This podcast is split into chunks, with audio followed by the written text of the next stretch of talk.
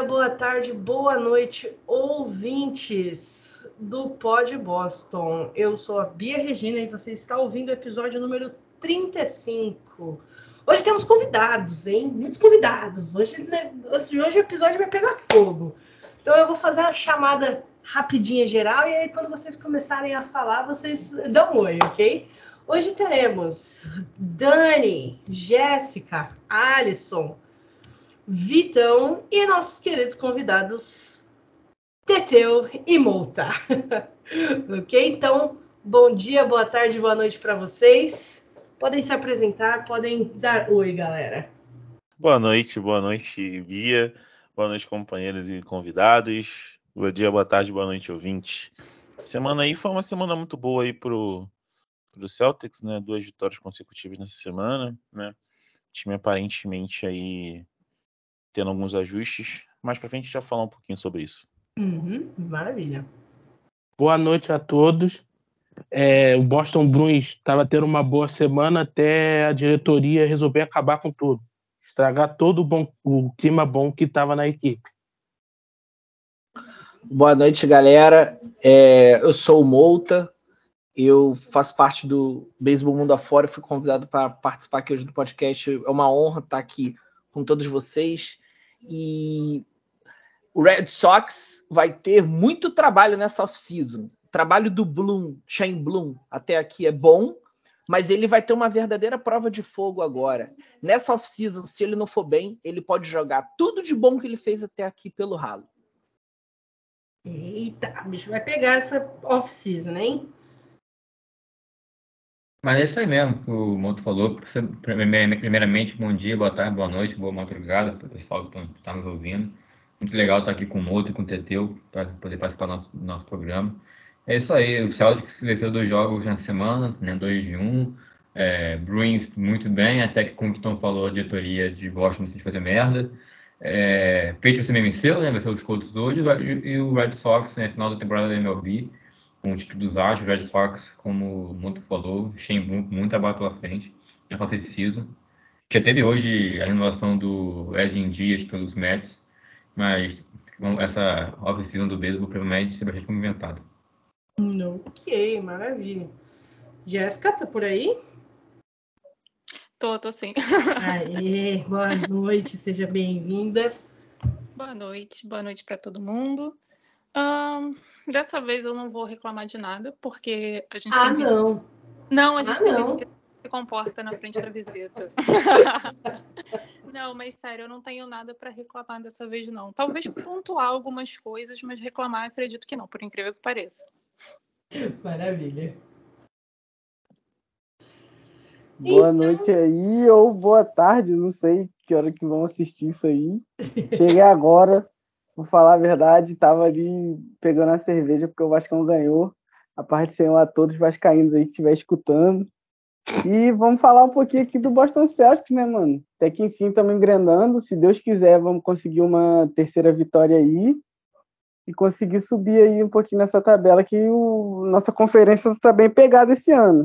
Vou confessar que quem eu achava que era favorito não está sendo e quem eu julgava ser fraco está sendo forte pra caramba. Não tô entendendo mais nada, mas começo de temporada é assim mesmo. Uhum, maravilha, maravilha. Bom, vocês querem começar falando de quem? Bruins. Bruins, muito bem. Vamos começar então com os Bruins. Um, um resumo rapidinho aí dessa semana.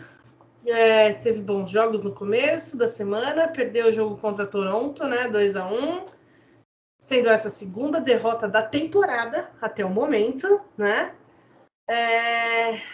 Temos aí um assunto bem chato para falar, né? Assinaram com o tal do Mitchell Miller, racista condenado, tá? Não apenas nossa opinião, mas a justiça diz que o cara é sim racista e que está causando aí o furor dentro, entre a torcida e até mesmo dentro do vestiário, né? Uhum. Vamos lá, Vitão. Bom, a, a, nossa semana começou de forma espetacular. O Bruins, na terça-feira, venceu os Penguins de forma perfeita. a equipe saiu perdendo de 5 a 2, tomou três gols no segundo período e ainda conseguiu virar com o gol do Lindholm no, no overtime. Uma grande virada do Bruins.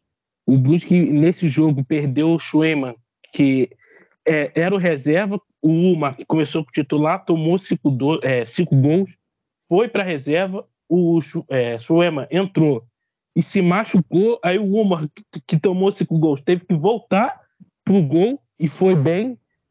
Mas perdemos ele de. É, perdemos o Fluema de, com lesão e não tem previsão de volta. É, é bem preocupante. Mas a virada foi épica, foi gol do Coyle, Lauco, Marshall no power play, o Zacha, o Hall empatou o jogo faltando é, 1 minuto e 10 para acabar o jogo e o Lindholm fez o gol da vitória na prorrogação. Na quinta, ah, ontem, no sábado, o Blues foi totalmente dominado pelo time de Toronto. Foi irreconhecível, irreconhecível a atuação da equipe.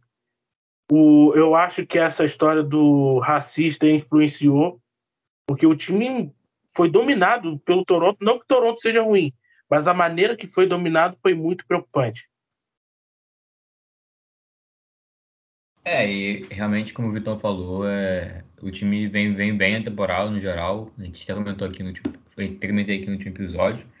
É, são 10 vitórias na temporada e apenas duas derrotas. Fizemos pro Leafs, né? Ontem, realmente um jogo que eu assisti, assisti os highlights e parecia, parecia que só, só dava Leafs, né? No jogo, o Wesley, o Matthews abriu o placar, o Marchand empatou pra gente, mas depois acabou tomando outro gol. E a sessão que passava que Toronto ganhou o jogo de 2x1, 2x1 foi, foi pouco né, para Toronto. Essa situação do, do, do Mitchell Miller é realmente parada muito é, é, é chato a gente falar aqui porque é uma parada que a gente não entende, porque o, a franquia.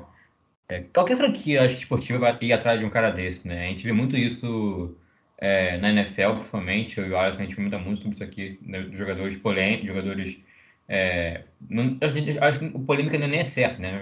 Jogadores que às vezes são agressores, já cometeram algum tipo de crime que tem, tem chances nas ligas, nas principais ligas dos esportes americanos. Né? caso desse Miller, realmente é mais um caso, jogador, como a Bia mesmo é, destacou, racista, já, já, já, condenado pela justiça, um jogador que é que parece que também não tem o histórico escolar dele também não é muito bom para cometer é, histórico de bullying né com colegas de sala. E como e como a gente falou como a, a Bia destacou isso parece que está afetando o vestiário né. O próprio nosso capitão o Bergeron falou que que é, é, não é um jogador que combina com a cultura do time né um time formado jogadores de caráter de valores jogadores que respeitam a adversidade, respeitam, respeitam a diferença. E um cara desse, é, pelo que o Bergeron falou, é um cara desse não tem muito espaço na, na, no elenco, né? Um cara que traz um, traz um, um, mau, um mau ambiente né, para o time. É, pelo que parece, agora ele, vai, ele deve jogar no Providence a princípio, mas como até como o Vitão já destacou com a gente aqui antes, né, em off, a gente estava conversando aqui sobre, sobre, esse, sobre esse caso, se é tranquilo, traz, traz o cara, é para algum momento ele, ele, ele, entrar, né? O jogador que foi draftado pelos Coyotes, se não me engano, em 2011, eu pesquisei um pouquinho, 11 ou 12, então pode até me corrigir depois. Sobre, foi, foi draftado pelo Arizona, mas não, nem, chegou, nem chegou a jogar, porque já acaba. Ele foi draftado em 2020, o, o Daniel. Ele foi, foi a 11 escolha, ele foi draftado em hum. 2020, e só que... Então o time do Coyote. do Coyotes viu essas acusações e prontamente desistiu da escolha. Ele até ah, pediu sim. desculpa para todos os times, é, mas. É, foi. Eu vi entrevista, eu vi entrevista dele. É, corrigindo 2020, foi deputado recentemente, então não foi, não, foi em 2020 pelos Coyotes, mas não quiseram, mas depois que descobriram a história do jogador desistindo da PIC. Mas enfim, é uma situação complicada, cara, porque é, acaba, acaba criando, não só, não só pelo caso de ser jogador é, mau caráter, jogador preconceituoso, jogador criminoso, né? É, criminoso, entrando no time, com a, como também problemas de acabar com um bom clima que parecia ter no elenco. O time estava jogando muito bem. Os Bruins, esse jogo contra os Rangers, eu assisti, consegui assistir realmente, o, mesmo quando o Rangers empatou, jogo, jogo, jogo, jogo, jogo, assim, teoricamente complicado, você feito no New York Rangers, uma franquia tradicionalíssima no rock, no Madison, Madison Square Garden, é, enfim, que é um grande centro, um grande palco, não só da NBA, mas também da NHL. E o, o Bruins dominava, o Rangers mesmo, e mesmo no momento que o Rangers empataram no jogo duas vezes, uma vez no tempo 2 a 2 os Bruins é, logo respondiam e voltavam a ficar frente ao placar. E foi um jogo muito bom de Boston, assim, mas, mas aí vem essa contratação, esse erro da diretoria dos Bruins e acaba a gente já vê uma, uma mudança de postura contra os Leafs no jogo de ontem. É preocupante e a ver, né? A ver como é que vai ser o restante dos próximos jogos do Boston Bruins. Vamos ver se isso vai pegar demais no, no elenco. Os jogadores vão tentar encontrar um ponto de equilíbrio para tentar. Não diria, não diria ignorar, porque ignorar isso é meio, é meio complicado. Mas tentar colocar o time e a boa fase do time. Que é uma boa fase, são 10 vitórias, apenas duas derrotas. É, com prioridade agora para o time manter uma boa fase nesse primeiro temporada da, da NHL, para que o time possa seguir vencendo e fazer bons jogos. Sim, maravilha. Sim, é, eu esqueci de citar, o Forward também se machucou nesse jogo contra a equipe dos Penguins e ele vai ficar seis semanas fora. Era um jogador que a torcida não queria ver pintado de ouro antes do início da temporada. Estava jogando muito bem, mas se machucou. Mas alguém quer falar sobre o que aconteceu aí, essa, essa contratação? Lembrando que ele não pode jogar, né? A liga não, a liga não vai liberar ele de jogar. Então, por que que ainda assim os Bruins contrataram ele? É inexplicável, Bia. Simplesmente inexplicável. Porque isso mancha a imagem da franquia. Uhum. É, é, como o Daniel falou, causa um mal-estar terrível no vestiário. Sim. A torcida tem gente ameaçando até é, cancelar seu ticket de season por causa dessa contratação. Uhum. Então, assim, para a franquia é péssima. Eu não, eu não entendo, é inexplicável. Eu não entendo o que passaram na cabeça. Os caras pegaram a história dos Bruins, pegaram a cultura que o, que o Bergeron implementou, ajudou a implementar lá e, Uhum. e ignoraram. Entendeu? Então ficou assim, foi patético. É patético essa contratação. Eu não entendo como eles ainda mantêm ela, mesmo é, vendo a repercussão tão negativa de sexta-feira até hoje. É inexplicável. Inexplicável essa contratação. Acho que, como eu até, eu até falei no começo, a gente, né, a gente, de a gente, falou sobre, a gente falou sobre isso aqui também quando a gente discutiu o caso do Doca. Claro que são situações, acho, diferentes, mas como esses caras têm espaço nas ligas, nas ligas americanas, né? O cara tem que cometer uma parada muito bizarra para ser cortado e, ou até ser, ser punido. E nesse caso, como o Vitão falou e a Bia também falou, o cara nem pode nem jogar. Então, que é uma franquia grande, de torcida, que tem perspectiva de poder voltar, voltar a ser campeão esse ano, quando tá um cara desse, né?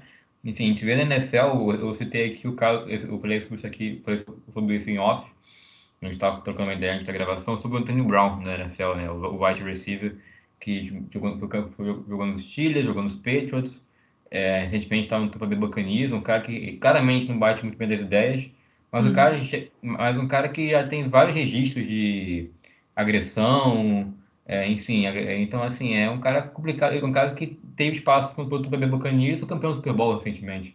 Então assim, é, outros casos também, pode, a gente pode falar, falar de vários casos de jogadores que cometeu algum crime com agressão, agressão à esposa, ou, sei lá, é, atropelou alguém na rua, e os caras Hum. passam, os caras passam batido, entendeu? Os caras são base batida, é, é muito, muito complicado. É, os caras não são punidos, né? Ou são punidos, pô, o mais caro, deixa o Watson, agora, no Cleveland Browns. O cara deve, o cara deve voltar a jogar, o cara tem mais de 20 é, acusações de assédio no, na, na, na bagagem, o cara vai, vai, vai chega o Cleveland Browns na temporada, chega, chega o Cleveland Browns, vai, troca seu, seu principal quarterback para pegar ele, enfim, caga também tudo que a franquia estava fazendo nos últimos anos de reconstrução através do Baker Mayfield e dá a chance pro cara é, que está com 23, 20, 20, já passou de 25 acusações de assédio. É, é, enfim, a, a, a, a, justiça fala que vai jogar e não joga, a NFL também não faz nada. Então, assim, é uma situação. É, muito, é, é triste, cara. Na verdade, é bem triste. Um cara, esses caras não terem espaço na, em, em ligas que tem tanto prestígio, uhum. é, envolve, envolve tanto dinheiro, e esses caras, enfim, infelizmente, não têm espaço para poder praticar, praticar esporte.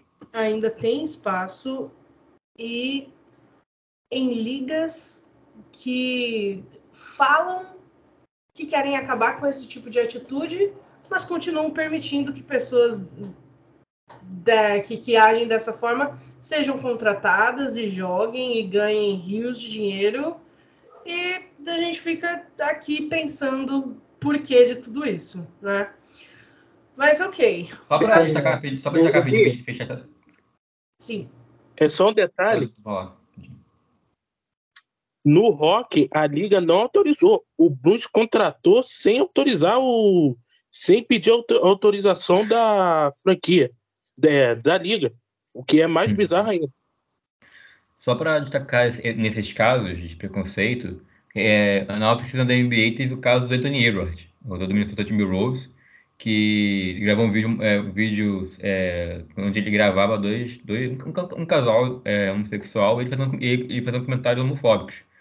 É, tudo bem, tudo bem não, me vou pedir desculpa e tal, mas enfim, o caso meio que passou batido também, só não falou tanto. Uhum.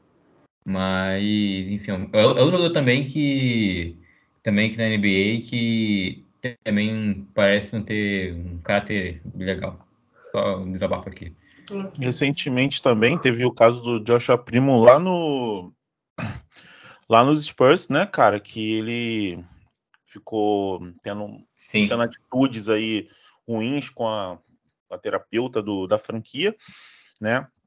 A ideia inicial da franquia era, na real, demitir ela, né? E deixar ele lá é, sem, sem que isso se espalhasse, né? Mas acabou que não deu muito certo, né? E ele foi dispensado essa semana aí. Mas olha só, o cara foi dispensado porque provavelmente o assunto vazou na mídia. Porque, a, porque a, a, a ideia da franquia é demitir a mulher. Enfim, é, é bizarro, cara, é bizarro essas coisas. Muito. É, bastante complicado isso daí. E infelizmente acontece com um número absurdo de recorrências, né? Beleza, vamos falar então, né, só para terminar aqui o assunto dos Bruins, os próximos jogos aí dessa semana contra St. Louis, contra o Calgary uh, Flames e contra o Buffalo Sabres. Algum destaque entre desses três jogos aí? Alguém quer, quer falar alguma coisa sobre esses próximos três jogos? Jogos que dá para ganhar, né? O, o Bruins, se colocar a cabeça no lugar, tentar é, não pensar muito nessa história do Mitch, são, é, são três jogos que dá para ganhar. Principalmente o, os dois primeiros que são em casa. Então, e o Bruce está invicto. O Bruce não perdeu no Desgarden nessa temporada ainda. Então a expectativa é de vitória. Né, nos três jogos, mesmo enfrentando o Sabres fora. Ok, beleza. O que, é que nós vamos falar agora? Celtics ou Patriots? Ô Bia, tem que falar do Boston Pride rapidinho. Tá, beleza. Então peraí. Bom, então falamos aqui do Bruins, né? Vamos falar aqui sobre o Boston Pride, que é o time feminino de hockey, certo, Vitão? Sim, sim. O Boston Pride estreou ontem na temporada jogando o clássico contra o Connect Wide. Em casa, a equipe venceu por 4 a 0. Gols da é, Gabriel duas vezes e Thornton. O time do Pride é, so, sobra no hockey feminino. Para mim é a grande é a grande referência do esporte. Hoje, hoje à tarde enfrentou a equipe do Ai meu Deus, esqueci agora. Ah, do Metro, é, Metropolitan venceu por 2 a 0. Gols da Dempsey e é, dois gols da Dempsey. A Corony, que é a goleira titular, teve dois shootouts, algo inédito. Ela começou a temporada com tudo e o Pride, como eu falo, é, como eu falei anteriormente, segue sobrando no rock feminino. Ok, maravilha. Sorte para as meninas aí nessa nova temporada, né? Ok. Maravilha. Vamos falar então do Celtics agora? Bora, vamos falar do Celtics, né? Bora lá, conta pra gente, Alisson, o que, que rolou no jogo com os Knicks? É, antes para falar que o Celtics vem no retrospecto aí bom, né, cara? Dos últimos quatro jogos venceu três, Uhum. né? Sendo que perdeu um desses jogos aí. A única derrota foi na prorrogação dos Cavs, né? Já são duas, duas derrotas para os Cavs na temporada já, né? É, olho no Na nos Cavs, prorrogação. ótimo. Isso, ambos na prorrogação, né? Nos Cavs que é uma franquia aí que ainda tá com alguns desfalques e continua muito bem aí na, na temporada, né? Uhum. Cara, esse jogo contra os Knicks, né? Foi um jogo onde a gente teve de desde o começo até o fim no- na frente do placar, né? O time flertou ali com o Knicks encostar, né? Quase virar, mas o time sempre conseguiu é, ficar na frente do placar, graças também a uma boa partida do Smart. Finalmente o Smart voltou a jogar bem, né? O Smart conseguindo fazer o papel de playmaker, conseguir dar as assistências e matar algumas bolas. Ele foi fundamental nesse jogo, né? Na parte ofensivamente, porém na parte defensivamente, eu continuo achando que ele não tá no mesmo nível que a gente está acostumado a ver o Max Smart atuar, né? Mas foi uma grande vitória, né? Jalen Brown jogou muito bem.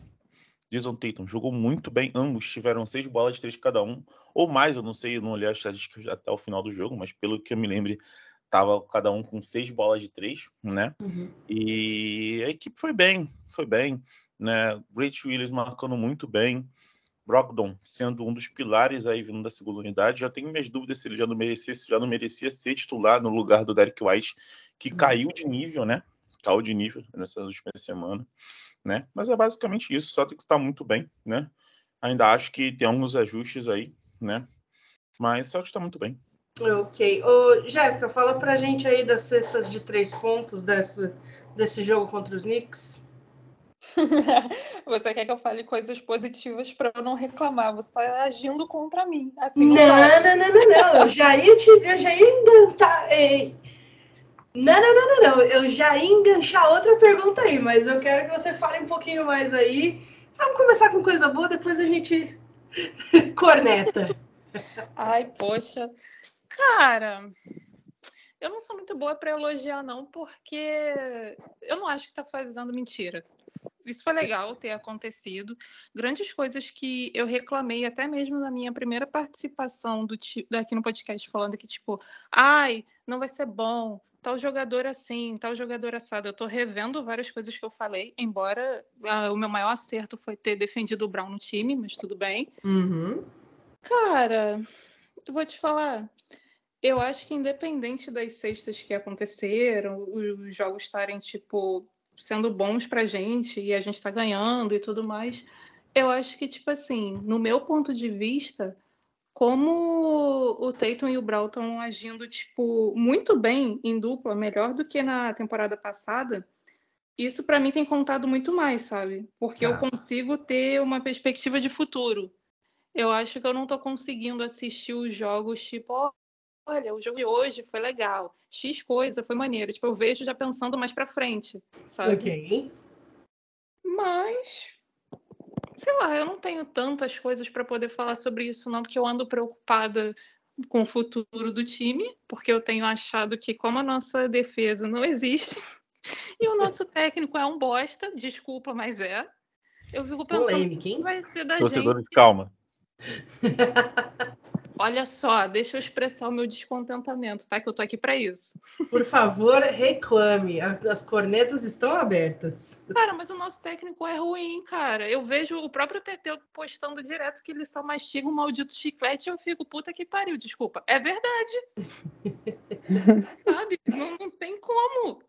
Eu não. Cara, não dá. Tudo bem que a gente tá no início da temporada, tudo bem que não dá pra ter certeza do que vai ser mais pra frente, como os outros times vão ficar conforme a gente for enfrentando e etc. Só que o nosso trabalho tem que ser feito. E eu não acho que está sendo feito. Eu acho que os jogadores às vezes estão jogando cada um, não cada um por si, mas tipo, eles estão se liderando. Então, para que, que a gente precisa de um técnico? Se ele não Uhum. existe? Sabe? Isso me deixa muito indignada. Eu concordo, Jéssica. Eu acho que eu acho que eu acho que ele caiu, ele caiu numa situação bem mais difícil do que todos os nossos outros técnicos, né? Porque, uhum. tipo assim, a gente, a, gente, a gente teve duas mudanças de técnicos seguidas, entendeu? Isso aí é uma coisa, tipo, muito atípica. Muito atípica, principalmente para Boston. Porque a gente só teve 11 técnicos até a temporada passada na, na, em todas as temporadas. E, tipo, ele caiu de paraquedas num time feito para ser campeão. Sim. E ele é um técnico novato, pô. É, tipo, não tem muito o que esperar que esperar dele assim agora. Eu não tenho nem como julgar ele, pô. Tipo, eu não, não tenho que julgar porque ele não tem amostragem para eu saber, tipo, ah, que ponto ele é bom. A única coisa que deu para perceber é que, tipo, eu não sei se, se isso é mais mérito dele ou porque a gente agregou muitas peças no ataque. Mas nosso ataque tá bem melhor do que o ano passado. Mas Isso aí eu... é nítido. Só que aí, o que, que foi triste? A gente perdeu nossa identidade. A gente não tem mais aquela defesa que a gente tinha no passado. Exatamente. E eu não, eu não falo nem em questão de tipo, ah, a gente tá tomando muitos pontos. Eu, eu falo por, em modo de jogar. A gente não joga, é, nossa defesa não é a mesma do ano passado. A gente troca muito menos, a gente não, não, não tenta aproveitar e tentar deixar o, o, os caras confortáveis em mismatch. A gente não troca mais. A única troca que ele está fazendo agora é deixar o Smart no big para poder, quando tiver um pick and roll, ele, ele poder trocar, trocar fácil. E aí, e aí é a única troca que eu tô vendo na defesa toda. E, tipo, não é assim que a gente joga. Pelo menos não é o que se espera. Eu não vou falar muito, porque a gente tá sem o Time Lord. Quando ele voltar, eu vou poder julgar exatamente. Se a defesa continuar ruim com ele voltando, aí não tem o que falar. É demérito desse animal que tá aí. Pô, até perdi aqui, pô. Você não deixa vai eu... Não, deixa. Muito. Deixa, deixa, deixa o sangue falar mais alto. Não, ele, ele, ele, que também, ele que também não é uma pessoa, digamos, muito boa, né? Eu sei que os jogadores gostam dele, mas ele, ele tem um históricozinho também meio estranho aí, né? O que já, já me deixa meio puto, porque a gente tirou o Doca por tudo que aconteceu e colocou um cara que também não é tipo uma pessoa muito boa, não tem um histórico muito bom. Então, tipo, não fez muito meio sentido, entendeu? Tipo, é meio que você trocar seis por meia dúzia, né? Claro que não posso dizer aqui que os casos têm a mesma relevância, até porque o caso do Doca a gente é, é muito confuso. Até hoje a gente não sabe, nem os jogadores sabem direito o que, que aconteceu que eu acho uhum. que é um erro grandíssimo do Celtics, entendeu? Porque isso só vai gerar é, é, só vai gerar mais controvérsia, né? Como até o Smart falou, o Smart defendeu o Doca e tipo, ele ele tá, deve estar tá mais perdido do que a gente. E o cara tá lá falando, mas isso é completamente erro da do Celtics como franquia, que não esclareceu isso para os jogadores.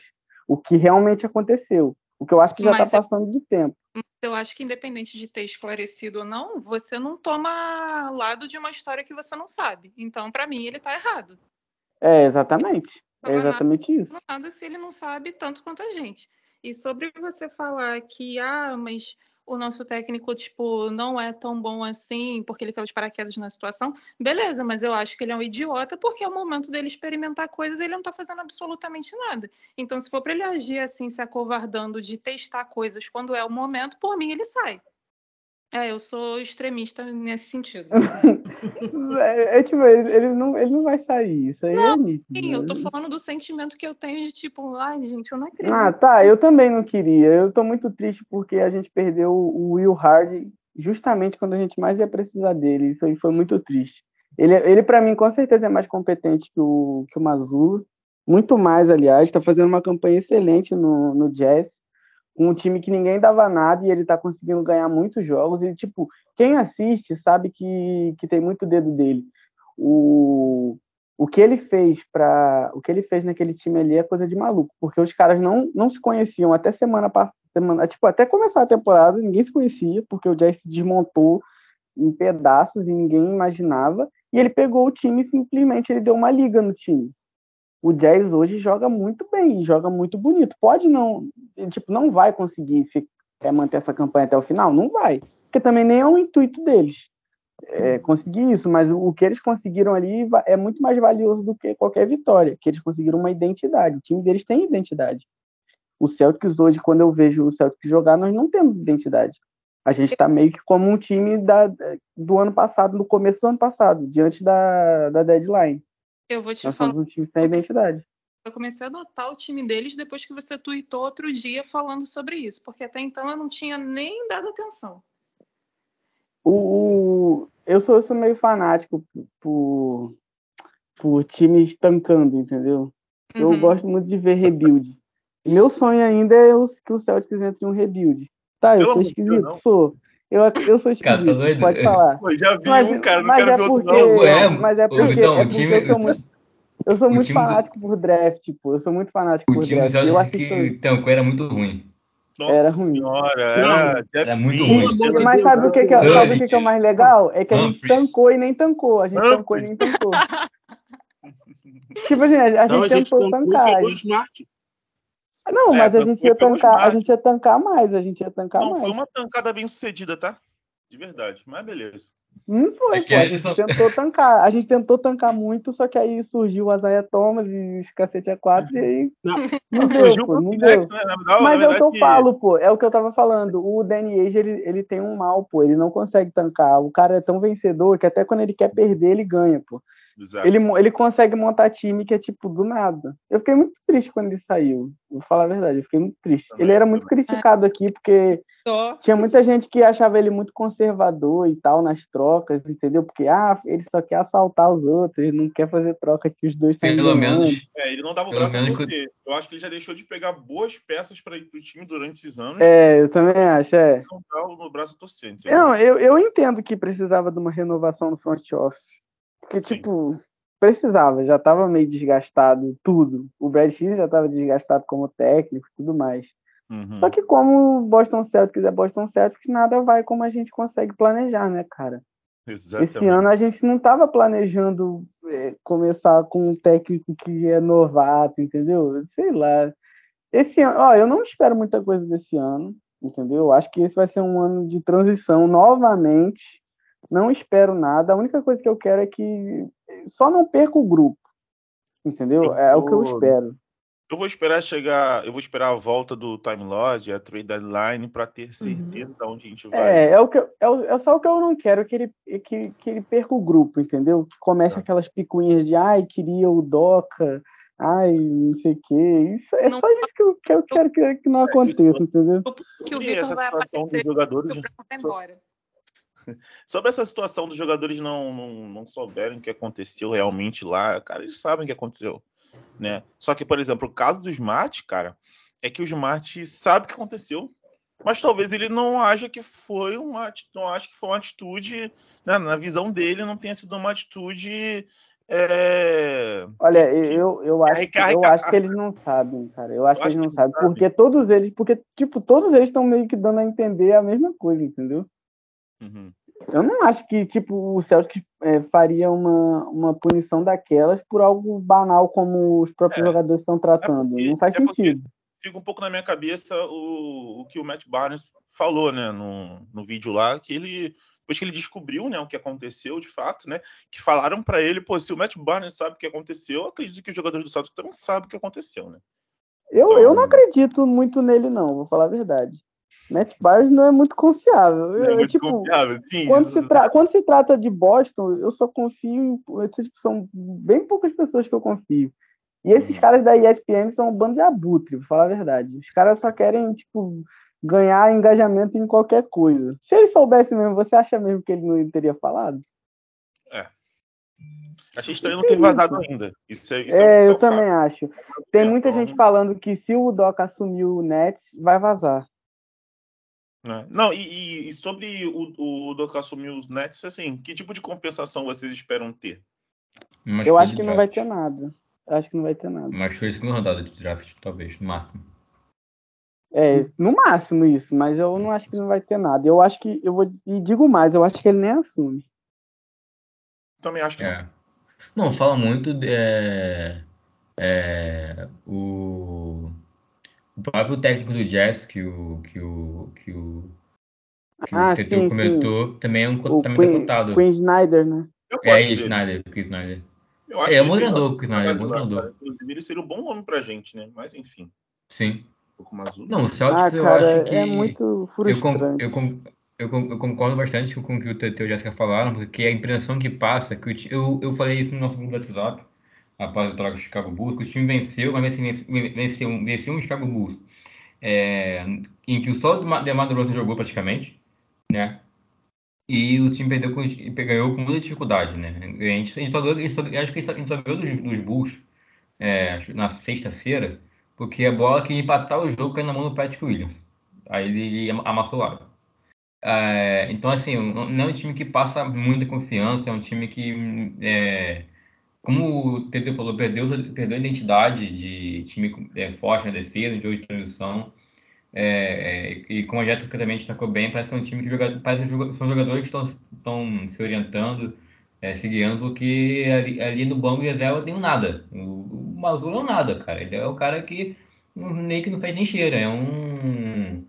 É um, é um, é um auxiliar que pega- é um auxiliar que que no caso, ah, eu acho que ah, ah, pra mim nem, nem, nem treinador, cara, porque não passa confiança no, no, no, é, no trabalho dele, não, não, sabe, não sabe a hora de pedir timeout. É, Bem, deixa... ele, ele mesmo se denomina interino, né? Então É, pois é, é tá? interino. Pois é, até que interino, entendeu? Então, assim, é, a minha confiança pro Celtics essa temporada de ter uma temporada boa é o elenco, que é, que é bom, e o Robert Williams voltar. Falando Mas- no elenco, eu tenho uma pergunta para vocês. Vocês ainda estão otimistas e animados com o Blake Griffin no time? O Ou cara é nem joga. o Marcelo hater dele? Ah, ontem, ontem ele fez um papel, cara, que, cara, assim, ele jogou, ele startou, né? Eu acho que o que foi passado para ele, ele conseguiu fazer bem. Por incrível que pareça, ele fez bem. Ele o que foi passado para ele, mas obviamente ele não é o mesmo cara, obviamente ele não vai ter minutagens, né? Então, é, eu acho que, Gente, que pelo que gente, ele. é só uma notícia. Pode falar. Gente, só para dar uma notícia aqui de última hora sobre o Miller, aquele jogador que a gente estava Foi comentando. cortado.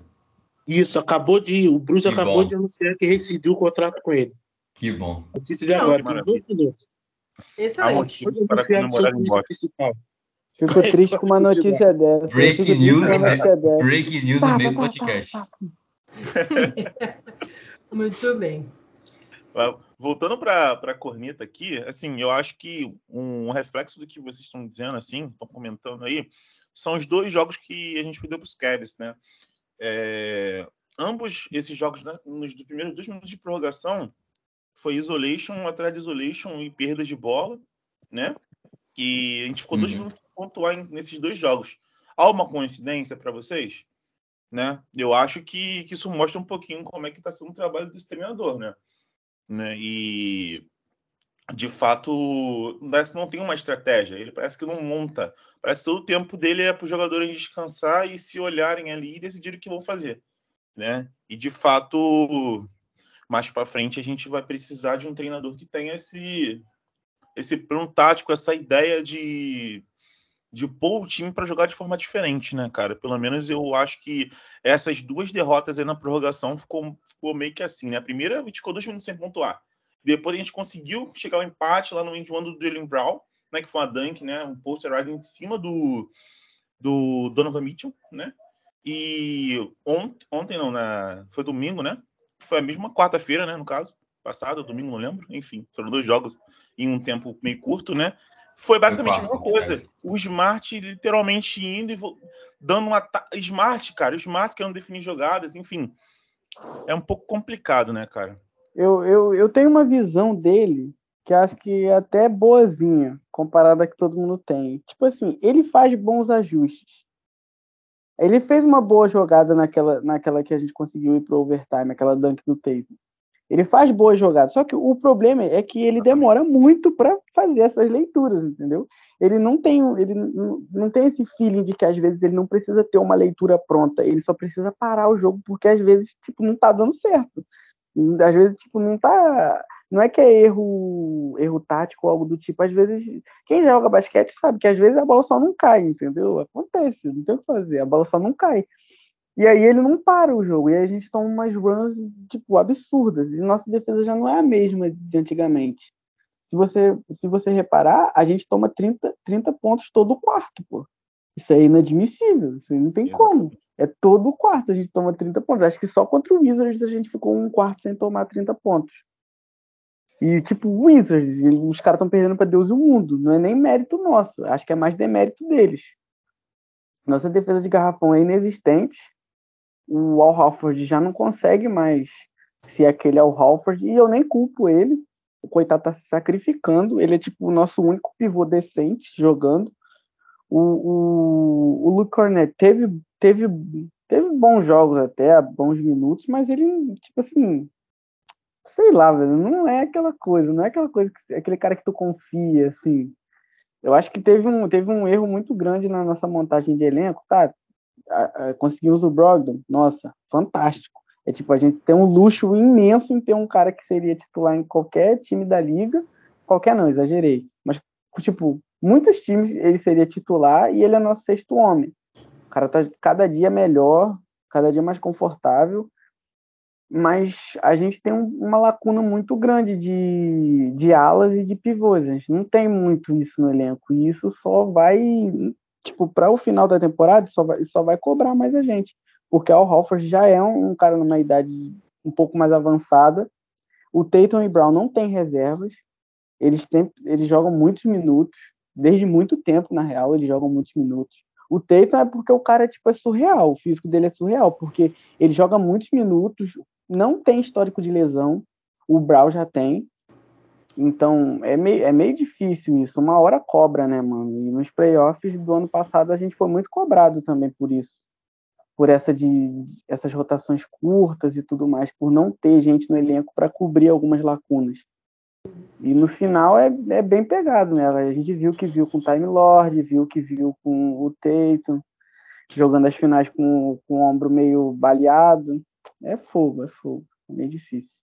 É, uma hora a conta chega de fato, né? Uma hora a conta chega de fato. A gente estava comentando isso em outros podcasts, né? São 38 minutos para cada um, né? Por média em, por jogo, né? E de fato, cara, né? hoje em dia para machucar é um pulo, né? A Time Lord tá ali toda a temporada se machucando, né? É, o próprio Hoffman, imagina, espero que nunca não, não aconteça, mas por exemplo, imagina o Hoffman machuca com o Time Lord fora. A gente não tem ninguém ali, cara. Tem ninguém para jogar. Então, de fato, fica, a gente fica muito à mercê. Né? Eu, a gente estava comentando isso sobre, sobre isso no, na edição passada. Ah, foi, o time foi mal montado, né? A gente até falou, até, até, a gente até falou que demos azar da contusão do, do Robert Williams, né? E a chegada do Break Griffin, que pode quebrar um galho ali também, etc. Né? Mas de fato, né, cara, falta mais um, pelo menos mais um, cara, ali para poder tá dando um suporte, né? Dwight Howard tá querendo cavar uma vaguinha aí, né? Tá sem clube, né? Não sei o que vocês é o acham que, dele.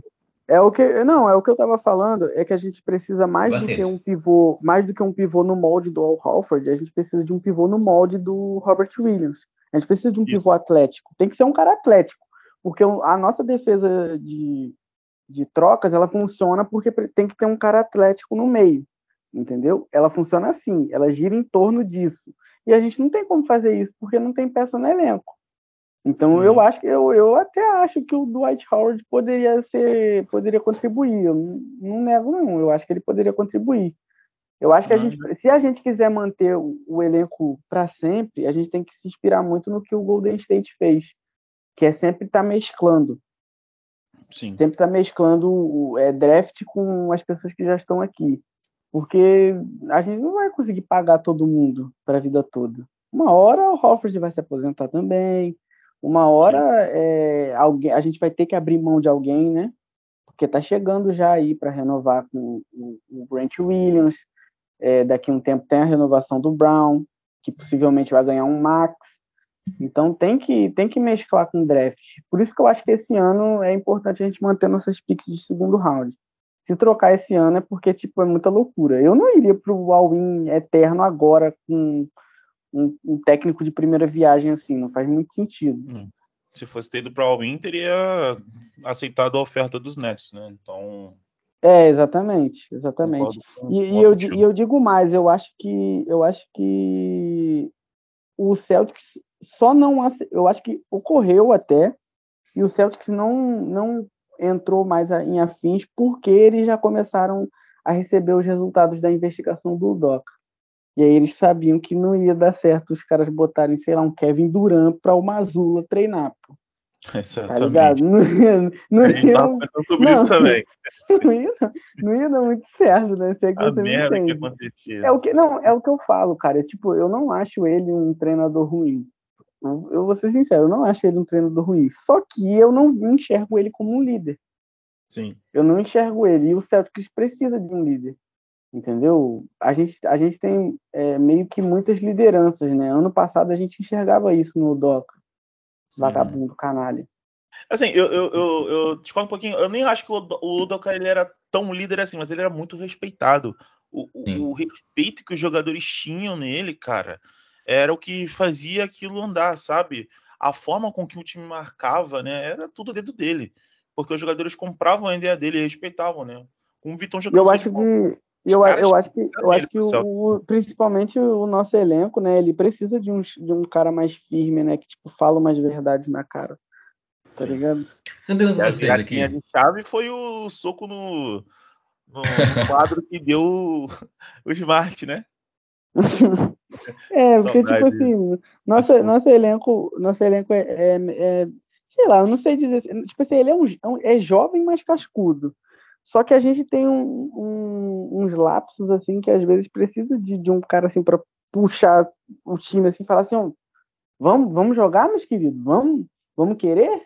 Tipo assim, tem que dar uma puxada assim, porque principalmente Sim. às vezes no meio do jogo, mano, a gente tem uns lapsos que meu Deus, cara. Até ano passado Ó, era assim. Ó, a pergunta que eu tenho para fazer para vocês também. Ontem o Hauser jogou muito né? Sim. Jogou muito. Vocês acham que isso tem dedo do, do Mazu? Ou isso são jogadores que percebem que o jogador tá no dia dele e tentam dar confiança para ele, cara? Eu fico com a segunda opção, né? Porque. Claro. Só um detalhe. Você lembra quando eu falei que a diretoria e a comissão técnica bancava o Hauser na pré-temporada? Sim, sim. Tá colhendo fruto agora, né? Então, isso aí é dedo da, da, da diretoria e da comissão técnica. É, acho que Red deram, tem, tem total participação nisso. Deram total. confiança para ele, não foi atrás do Carmelo, bancaram o, o Hauser. O Hauser, o Hauser era uma aposta do Brad Stevens, né? Porque muita gente não achava que, que depois da Summer League, muita gente achava que deveria ser o Matt Ryan ao invés do Hauser, e o Hauser que ganhou um contrato já vitalício até antes, né? Então ele foi uma aposta. Ele e o Luke Cornett são duas apostas do Brad Stevens. Eu nunca vi um cara tão fascinado neles do que o Brad Stevens. Cara, o Brad Stevens é a única pessoa no mundo que curte os posts do Luke Cornett. Pô. E não é nem mesmo. Cara, o Luke Cornett não dá, cara. Desculpa, o Luke Cornett. Não dá, velho. Quer ser competitivo, não... não tem como ser, não tem como ter Luke Cornett na na, não dá, ele, tem minutagens, ele tem minutagem, sabe? O tipo, pior, cara, o pior é que eu, eu odeio admitir, eu, eu odeio admitir, mas ele jogou bem os últimos minutos que ele teve. Sim, eu odeio admitir. Bem. O pior é isso, cara, o pior é isso. Mas assim, mas assim, ele joga bem no ataque, né? Porque ontem o, o Hansen, pô, não consigo falar desse cara, o Hautenstein, fez o double-double com mais de 14 rebotes, cara. Mas então, ele não jogou. Ontem ele não jogou, não. Ontem ele não jogou, é de fato. Não. Mas assim, tendo em vista o, como o time jogou ontem, né? O Volen estava em quadra, né? O próprio Rick Griffin. Claro que esse número aí também impacta também pelo fato do Alfa não ter jogado. Mas é, tem uns caras aí que. Não, é, mas, mas, tipo, mais de 50 pontos no garrafão é meio inadmissível, né? Podia Sim, ter eu ali, ah não, que era meio difícil tomar aqui. Gente, é simples o Celtic não joga com dois pivôs igual o time do, dos Knicks. Os Knicks sempre, é, sempre jogam com dois pivôs. E o Celtic só joga com um. Então o Knicks vai levar vantagem no garrafão. Por isso que o Celtic só jogou com um e espaçou a quadra. Por isso que bateu o recorde de três pontos. E levou é, mas muito se não cai é Deus, né? Se não Oi? cai a bola de três, né, meu é, amigo? Mas é a aposta. Mas, mas foi nisso que o Celtic apostou. Não, mas, mas eu, eu digo, eu digo mais, eu, eu acho que não é. Eu acho que não, não é só nesse jogo. Não é só nesse jogo, porque o Celtic Sim. é o time que mais chuta a bola de três. É meio que já está se Uhum. tornando uma Sim, é o né? espaçamento. É, é, só joga com um pivô e espaça o resto. E tenta a bola de três. É o small ball do Celtic. Então a gente, entre aspas, vai sofrer no garrafão. Gente, É, É, até, até con- contra o nosso próximo adversário aí, que vai, Vai ser ter- triste, vai- né? Eu já tô até vendo o né? Jamorant fazendo a festa no, no coitado do nosso garrafão. exatamente. O Atlas, então, Vai ser Nossa senhora, não, vai ser triste ali. Eu já tô.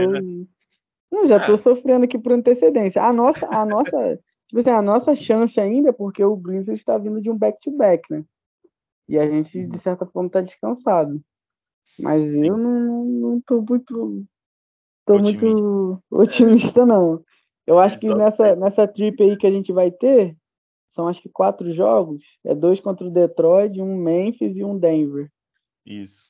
Eu acho que a gente sai 2-2. É, é tem, tem, tem um OKC nesse caminho também, né? Lá É. na, já, já sempre na ajuda. segunda-feira, né? É, eu acho que é isso aí mesmo, também concordo com você. Acho que a gente perde amanhã pro Grizzlies, apesar de, de ser um jogo. Não, sei lá. eu acho que ganha. Eu acho que ganha. Eu não sei por quê. Tu acha Pode que me cobrar aqui. Eu acho fora que de ganha. casa contra, contra o Grizzlies? Ah, Eu sei lá. não sei explicar, mas eu tô sentindo que vai ganhar. Ah, feeling, é. Não tem como lutar contra o feeling, né? Não tem como. É mais forte que eu. Eu queria ser pessimista, mas. Pô, mas agora, a última pergunta. Prometo que eu parar de fazer pergunta. Cara, e o Brogdon, mano? Assim, já pode ser titular? Porque eu não aguento mais ver o. Six Man of the Year. velho.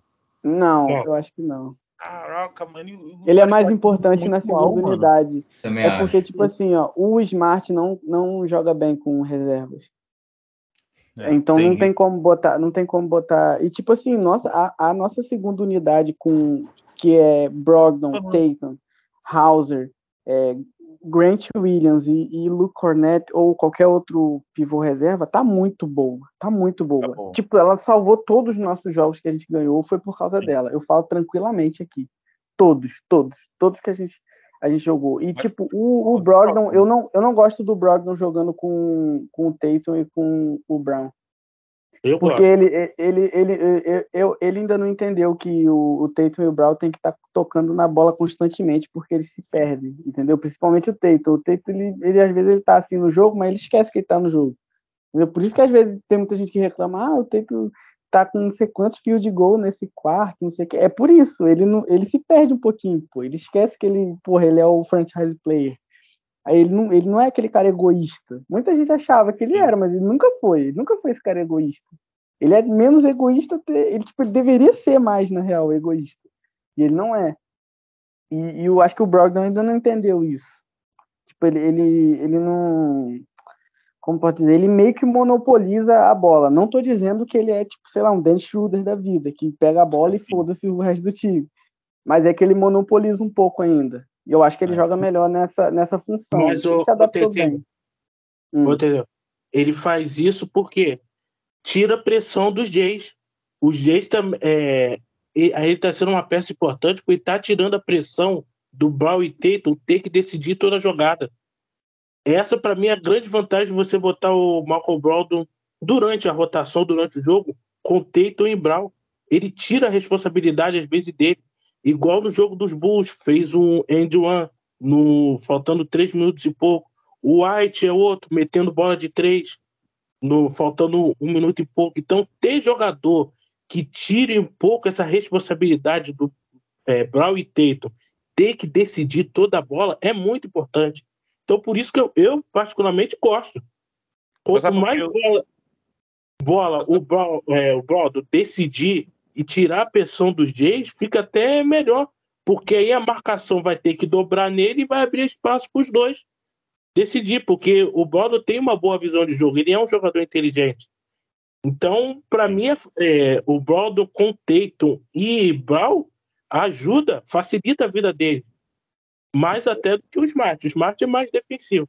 É, eu, eu acho que a gente deveria é, pensar da seguinte forma. Por exemplo, É, o, o, o Smart, ele tá em altos e baixos em questão de ser um playmaker do time, né? Você concordou comigo com relação a isso? Ele não tá conseguindo, às vezes, distribuir bem a jogada. Claro que ontem ele teve um ótimo jogo, né? Um ótimo jogo para calar minha boca, né? Mas, pô, Eu- ele tem. é, Ele tá Eu acho que eu acho que eu acho que o, o Smart sente mais a falta do Time Lord do que muita gente acha, entendeu? Que sentiria. Porque o, o- muita gente enxergava o Time muita como uma âncora defensiva, entendeu? Mas ele era muito mais importante para o nosso ataque do que as pessoas imaginam. Ele tinha muito mais toques na bola no nosso ataque do que muita gente imagina também. Hum. Ele era, ele era muito bom, ele era muito. Ele tem uma visão de jogo é, underrated. Muita gente nem sabe que ele é um bom passador. Ele é um excelente passador. E ele facilitava muito o jogo do Smart. Por quê? Porque a pressão dele no aro ali abria muito, abria muito espaço, muito espaço. E facilitava muito o, o, o Smart armar qualquer jogada. E, o Smart, mais do que o Brogdon, é um, é um. O playmaking dele é mais de ritmo do que o Brogdon. O Brogdon é mais de conseguir achar as brechas. O Smart é mais de cadenciar. Uhum. É, o- pelo menos é o que eu acho, né? E Eu, eu, eu sou contra o Brogdon jogar com, com os dois Js, porque eu acho que, tipo, meio que você, meio que você perde o, o, o intuito de ter dois wings dominantes, entendeu? Porque eu entendo que ele, ele ajuda a tirar essa, essa pressão das costas do, dos Jays, só que ao mesmo tempo eu acho que eles deveriam ter essa pressão, entendeu? Uhum. Eu acho que eles têm que jogar com essa pressão de, de ter que pontuar, de ter que fazer aquilo, de ter que fazer isso, porque, tipo, querendo ou não, os caras estão chegando no prime deles, pô. Eu acho que tem uma jogada do último jogo que, que deixa claro que é tudo uma questão de tempo, né? Ontem é, teve uma jogada, se não me engano, foi no final da partida quase, que teve uma bola de três, onde esse time que enganou o sistema defensivo dos Knicks, né? Que teve um, um, um pick and roll, e aí o, o Brown foi para um lado, o Tatum foi para outro lado, e aí, pô, o cara que tava marcando o Tatum foi marcar como se o Brown fosse chutar, o Brown, o Brown voltou pro Tatum. Então, eu acho que esse tipo de variação de jogada, né? Eu acho que, que deveria acontecer mais, né? E se eu não me engano, quem, quem veio puxando essa bola do, da saída foi o Brogdon.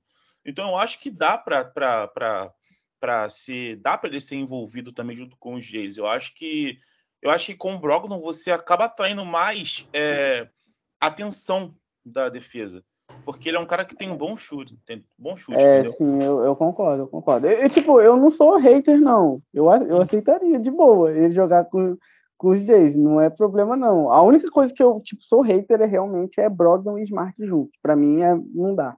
Tem que ser um ou outro. Pra mim, os dois juntos não dá, não. Porque os dois jogam é, com a bola na mão e não faria sentido usar os dois. Tipo, você botaria o Smart de shooter que, porra, o cara tem um que não é, né?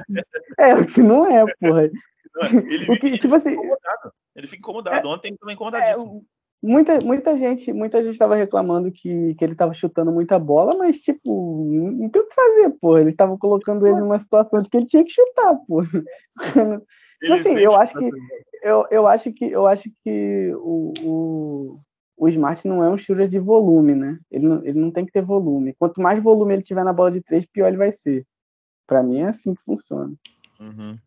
Eu acho que, que, que quando ele começa a estar articulando bem as jogadas, os caras não vão colar tanto no arremesso dele. E aí eu acho que há exato, exato. possibilidade dele conseguir acertar mais, como ontem. Ontem ele estava distribuindo bem o jogo e as bolas também caí- caíram. Eu O que eu gosto. que eu- é, desculpa te interromper. O que eu gosto muito é quando ele vai pro post move, né, mano? Ele, ele é um guarde de post move muito bom Ele e ele abre muito melhor o jogo ali. Sim. E ele consegue, a maioria das vezes, conseguir fazer o post e a bola cai, cara. A bola cai. Ok, galera. Terminamos então o assunto Celtics. Graças a Deus. Maravilha. Bom ter aí diversas opiniões e espero que a galera goste aí de ouvir isso aqui. Bom, saindo dos Celtics, vamos agora falar dos Patriots. Vitória contra os Colts. Segunda vitória consecutiva. Que loucura. Primeira vez na temporada que nós estamos com mais vitórias que derrotas, né? esse jogo contra os Colts nós tivemos nove sacks no jogo. E aí eu tenho algumas perguntas aí para a galera que vai falar sobre eles, ok? Vamos lá, gente. Quem quer começar? O Mac jogou bem? Não. Qual foi o time que jogou bem? Eu concordo com o Vitão. O Mac, o Mac não jogou bem e ele não vem jogando bem. Uhum. Sim. A questão é, qual foi o último jogo que ele jogou bem? Eu diria que eu diria. Quando- Desculpa, Vitão. O que você falou? Contra os Steelers. Cara, e, e ali também, assim, não foi um jogo, assim, Não, bom, isso. né? É, foi um jogo decente, digamos assim. De- é decente. Eu, eu diria assim, você- dentro daquilo que eu pessoalmente penso que é jogar bem, na minha visão, o Mac Jones ainda não jogou bem nessa temporada. Isso é muito preocupante. Porque Ele regrediu. Regrediu, exatamente, Vitão.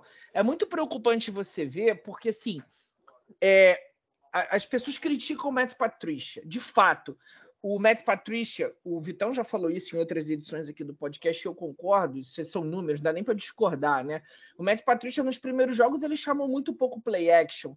E isso é erro de design de ataque, de você desenhar as jogadas de ataque e chamar as jogadas certas. É, o Matt Patricia ele não é capacitado para ser um coordenador ofensivo, ponto. Existem erros desse tipo nos Patriots. Mas ainda assim, por exemplo, quando entrou o Belezep, ele chamou mais play action e ele já aumentou a dose de play actions depois que o, que o Mac Jones voltou. Então, assim, depois que o Mac Jones voltou de lesão. E ele continua repetindo as mesmas dificuldades do início da temporada. É, uma, é um, um quarterback que ele está tendo dificuldade em relação à postura no pocket, que é uma coisa preocupante que ele não tinha em Alabama, mas ele está se apavorando com a pressão, muito fácil. Ele continua tendo dificuldade para lançar bolas é, profundas na- nas defesas adversárias. Era algo que ele já teve no ano passado e esse ano ele continua tendo. O Matt Patricia errou no início da temporada forçando esse tipo de lançamento, de jogada com esse tipo de lançamento, tá? E e o Mac Jones, ele, ele não tá fazendo as leituras com calma, ele tá se apavo, ele tá muito, ele tá ele Nervoso. tá nervoso, ele tá jogando agitado, é isso que o Vitão colocou. Ele tá jogando muito agitado. Ele tá jogando, ele não tá pensando. A impressão que a gente tem vendo o jogo é que ele não tá deixando o jogo se desenrolar ali, as, as rotas dos, dos recebedores. Os Patriots não têm grandes recebedores, ok, mas o, o Mac Jones ele não tá tendo a calma e o equilíbrio de deixar esses recebedores desenvolver rota e para o colégio calar pocket, se movimentar também para fugir da pressão. Ele está totalmente ansioso e desequilibrado. Isso é interessante porque no- na temporada passada ele até tinha uma boa leitura de progressão do- dos recebedores. E aí esse ano parece que ele esqueceu tudo isso. Ele, ele, ele não era tão afobado assim no- no- nos jogos do ano passado. Eu acho que a linha ofensiva ajuda a explicar isso. Hum, A linha ofensiva do Patriots nos dois últimos jogos é uma catástrofe. sim. Ele tá, o Mac Jones está apanhando mais que filho mal criado. Não tá- a, a linha ofensiva do Patriots normalmente não tá dando três segundos pro cara fazer leitura. Lógico, hoje ele errou um passe pro Stevenson que ele não pode errar. Teve a proteção e ele errou. Mas a linha ofensiva do Patriots não tá ajudando em nada, até mesmo o jogo corrido. Uhum. Então, isso também ajuda a explicar por que ele tá pavoroso. Aí você fala, ah, mas com o Zep não, a linha ofensiva não era assim. Não, não era. Tanto que eu até falava, era só tirar um win, o Azaia win que resolvia. Tirou ele e continuou a mesma merda. Piorou a linha ofensiva. Uhum. A- é, tá sendo muito mais pressionado. Contra os Jets, então, minha Nossa Senhora. Não sei como o Mac Jones saiu vivo. Teve, teve um lance contra o próprio Jets. Eu comentei isso no podcast passado. E eu ainda, eu ainda acho que ele foi bem protegido. Ele lançou o passe por precipitação, cara. E iria ser uma pick Então. six, uma pick six se não tivesse tido holding ali. Entendeu? Então eu acho que, que, assim, é passar um pouco de pano pro Mac, cara. É passar um pouco de pano pro Mac, porque, assim, a gente pode falar um pouco das questões é, físicas dele, a gente nem discute isso, o cara veio de lesão e etc. Mas, assim, ele não tá bem nas leituras, né? Ele não tá bem, ele claramente regrediu nisso, né? E assim, não dá para culpar também só o Mac Patrícia, né? Como o Mota falou. Eu, eu acho um todo, Alisson, porque ele, ele não era para estar tá ali. O Mac Jones, ele, ele é igual o, o quase irmão dele, Daniel Jones. Ele precisa de um entorno capacitado para tirar o melhor dele. Ele não é um Tom Brady. Que ele vai lá, organiza, ele que chama a jogada, faz tudo. Até o Tom Brady tinha o George McDaniels para chamar a jogada. O Mac Jones precisa de um entorno competente para tirar o melhor dele. E o Patriots hoje não tem esse entorno competente. O Patriots contrata um cara que treinou o Daniel Jones na última temporada. Se você vê o Daniel Jones da última temporada para esse, é uma mudança absurda para melhor. E o Patriots vai lá faz o quê? Traz esse cara para ajudar no desenvolvimento do Jones. Não faz sentido. Piorou.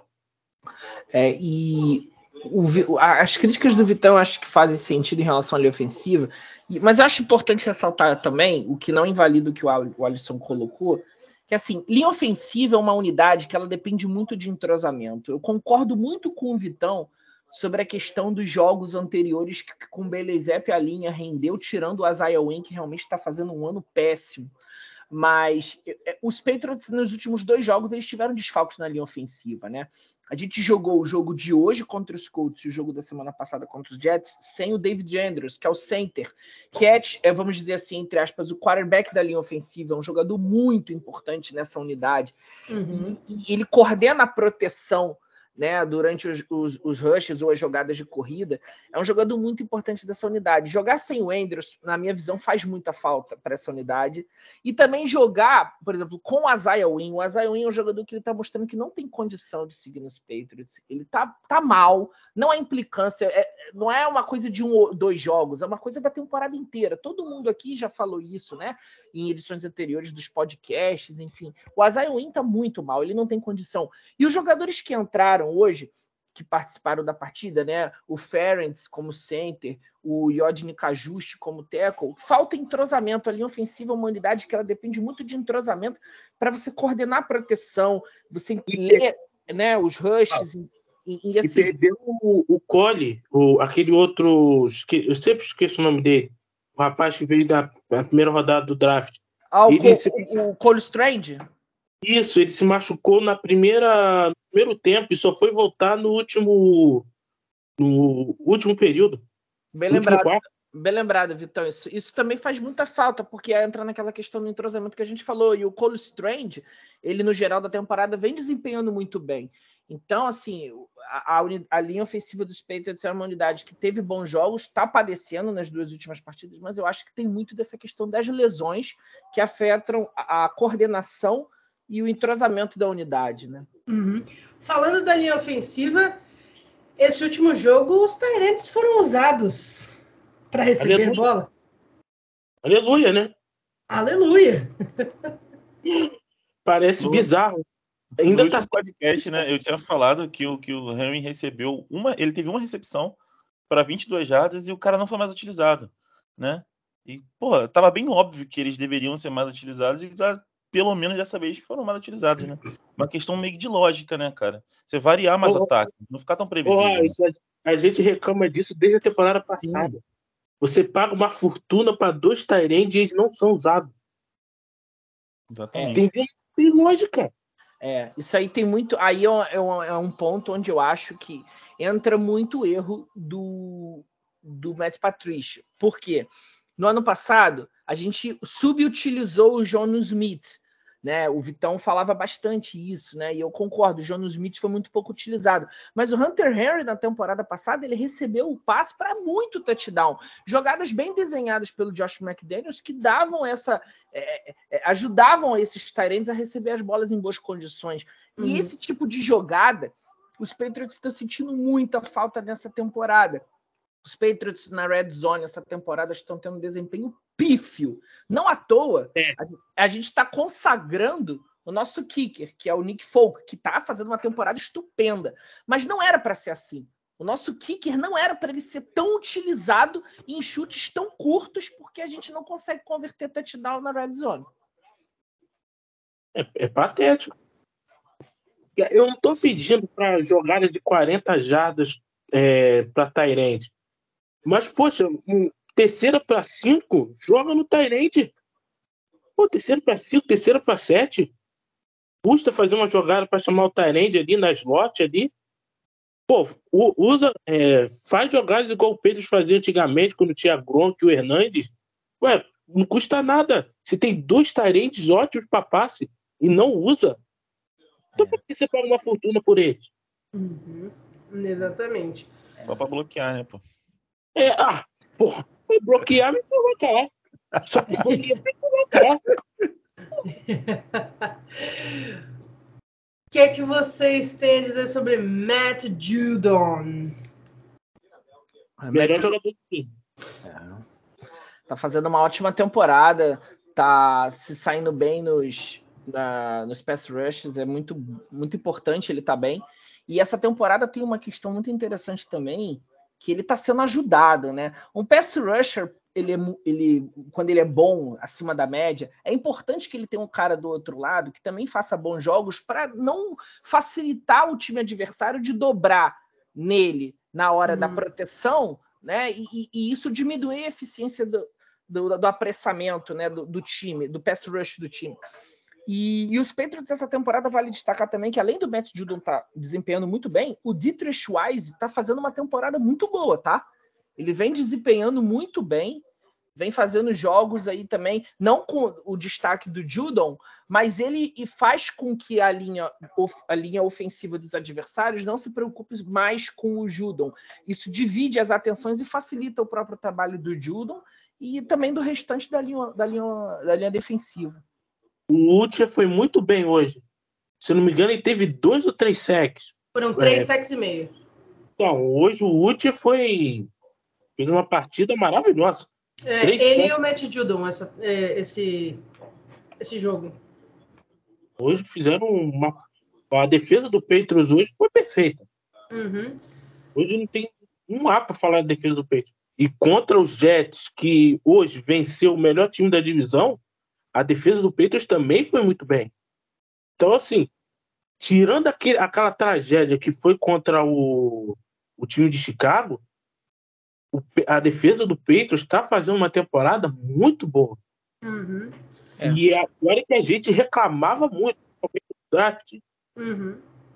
os meninos estão segurando, a, segurando a onda, estão muito uhum. bem.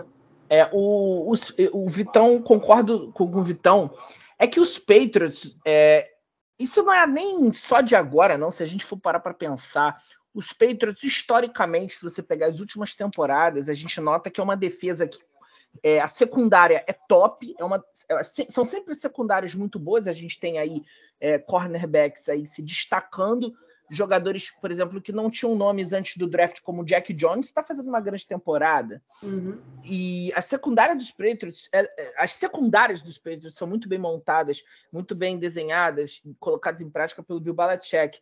Isso é um mérito histórico dele. Só que a defesa dos Patriots, historicamente também, acho que até por usar formações mais leves, os Patriots normalmente costumam alinhar bastante com cinco jogadores na secundária, seis jogadores na secundária.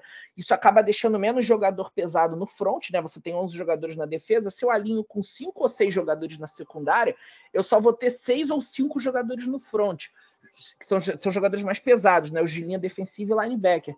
Então, assim, os Patriots, eles historicamente têm mais dificuldade contra a corrida. E a gente pegou um time dos Chicago Bears que é, é muito bom correndo com a bola, né? Tem o Justin Fields, que corre com a bola, quarterback, e tem o running backs que estão fazendo uma, boas temporadas correndo com a bola. E os Patriots enfrentaram muita dificuldade. É algo que eu acho que a gente vai ver também se repetindo ao longo das partidas. Os Patriots, uhum. sempre que enfrentarem times que correm bem com a bola, a gente vai ter mais dificuldade na defesa. O único caso que eu achei muito bom, assim, que a gente conseguiu se virar bem foi contra o Browns. Contra os Browns, a defesa conseguiu fazer uma boa, uma boa partida contra a corrida. Mas o, não é o padrão dos Patriots. O padrão dos Patriots, de uma maneira geral, é sofrer mais contra times que correm bem com a bola. Uhum. Principalmente QB. Uhum. É, Sim, aconteceu é, isso contra o Ravens, né? É. Só isso, bem então, contra, contra, contra, contra o, o Baltimore. É, exatamente. Sobre o jogo do Jets, antes de a gente dar continuidade, É, a defesa foi bem, sim, mas a gente também tem que ressaltar que a partida do Jack Wilson foi muito ruim, cara. E Mas por quê? Foi horrorosa. E assim, por precipitação do próprio do próprio quarterback, Vitão. Teve Eu- interceptações achei ali que. Que a pressão chegou. E ele É, ficou. claro, sim, de fato. De fato. Ele pressão veio jogado a bola cima. fora, né? Isso. Ele poderia ter jogado a bola fora. Então, é uma questão que, claro, mérito da defesa, né? Mas é bom, é bom salientar, né? Tendo em vista que hoje é, ele foi muito bem contra o. E bem reserva. contra os Bills. Uhum. Ele não lançou interceptação contra a defesa dos Bills. E olha que a defesa dos Bills é top. Exato. Então ele, ele conseguiu, né, dar uma, uma melhorada no, no- no nível dele e o time venceu, né? E inclusive até um uma é, abriu os olhos para a próxima para próxima semana, né? Sim. Uhum. É. É, o, eu, eu vi um pedaços do jogo do Bills e Jets. Isso que o Alisson falou realmente aconteceu. Ele hoje ele foi mais cuidadoso com a bola. Isso custou a ele alguns sacks. Ele segurou mais a bola para não Sim. sofrer tanta interceptação como aconteceu contra os Patriots, que você colocou bem, Alisson. E, e ele, só que ele também tomou mais sacks. Por quê? Porque ele ficou mais tempo com a bola e teve dificuldade para saber o que fazer quando a pressão estava chegando e a secundária dos Bills conseguia cobrir bem os recebedores dos Jets.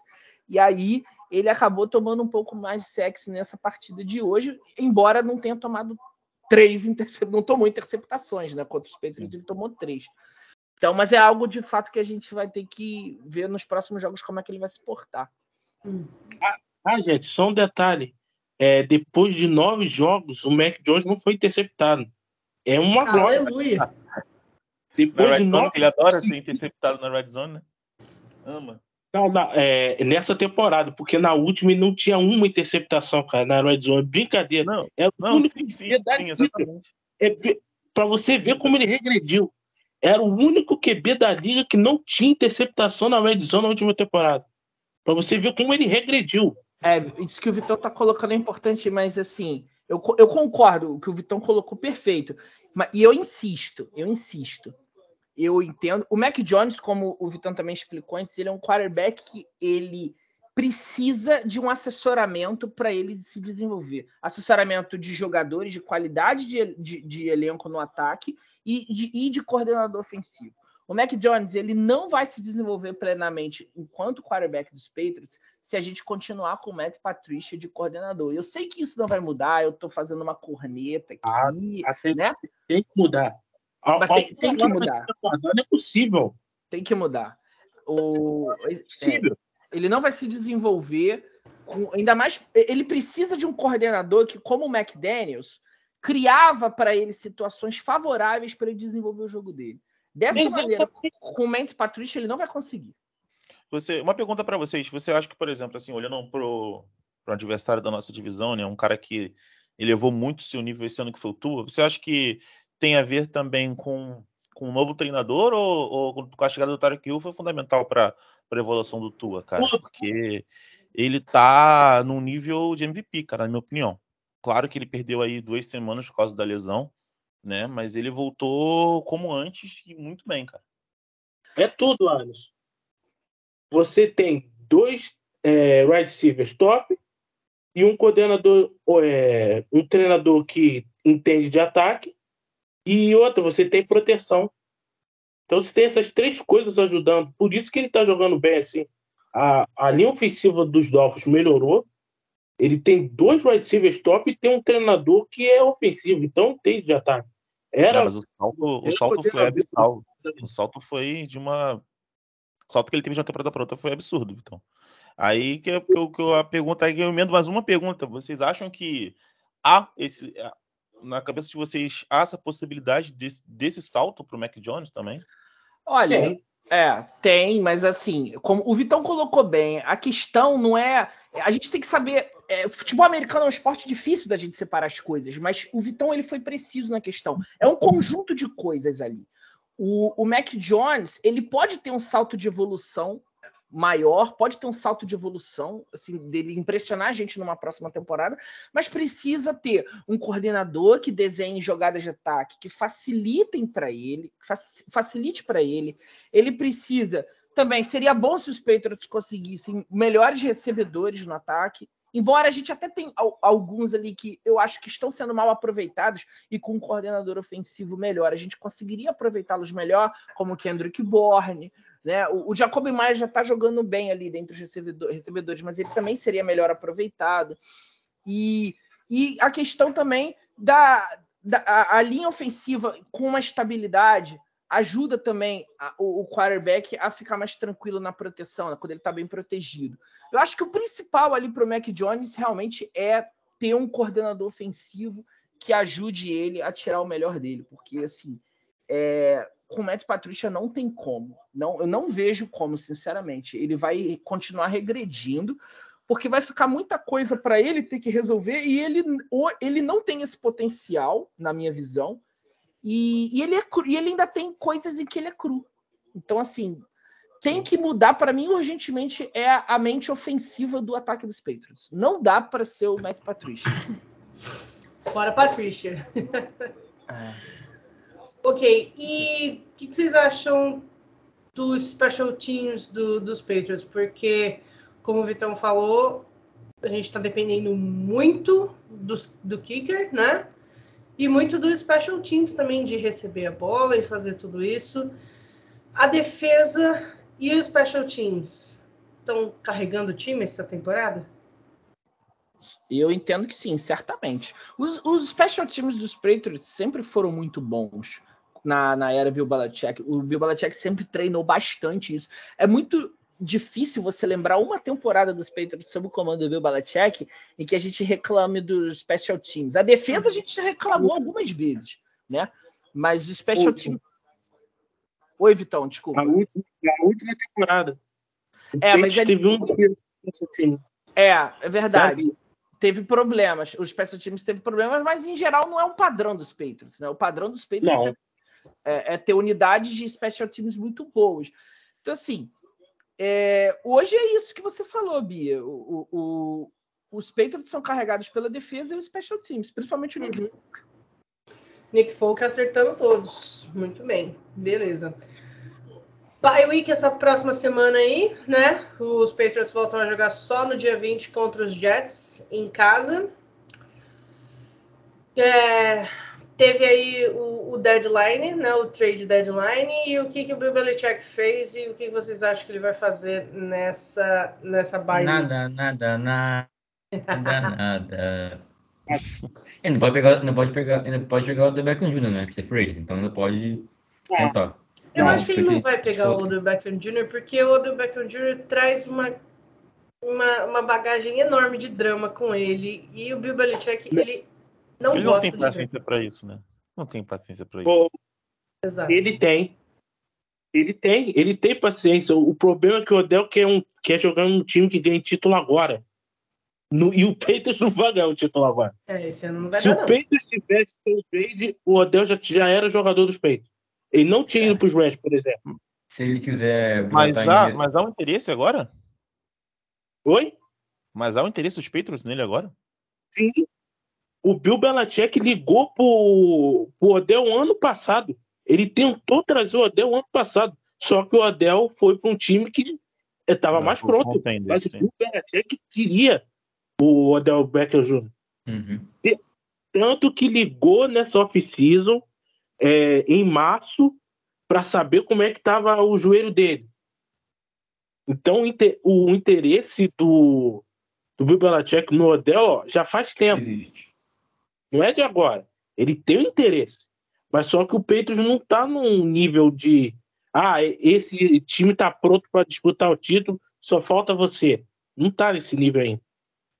É, eu, então, acho que isso aí, eu acho que isso também se, se encaixa com o que o Mal tá falando, a questão também do, do coordenador ofensivo, né?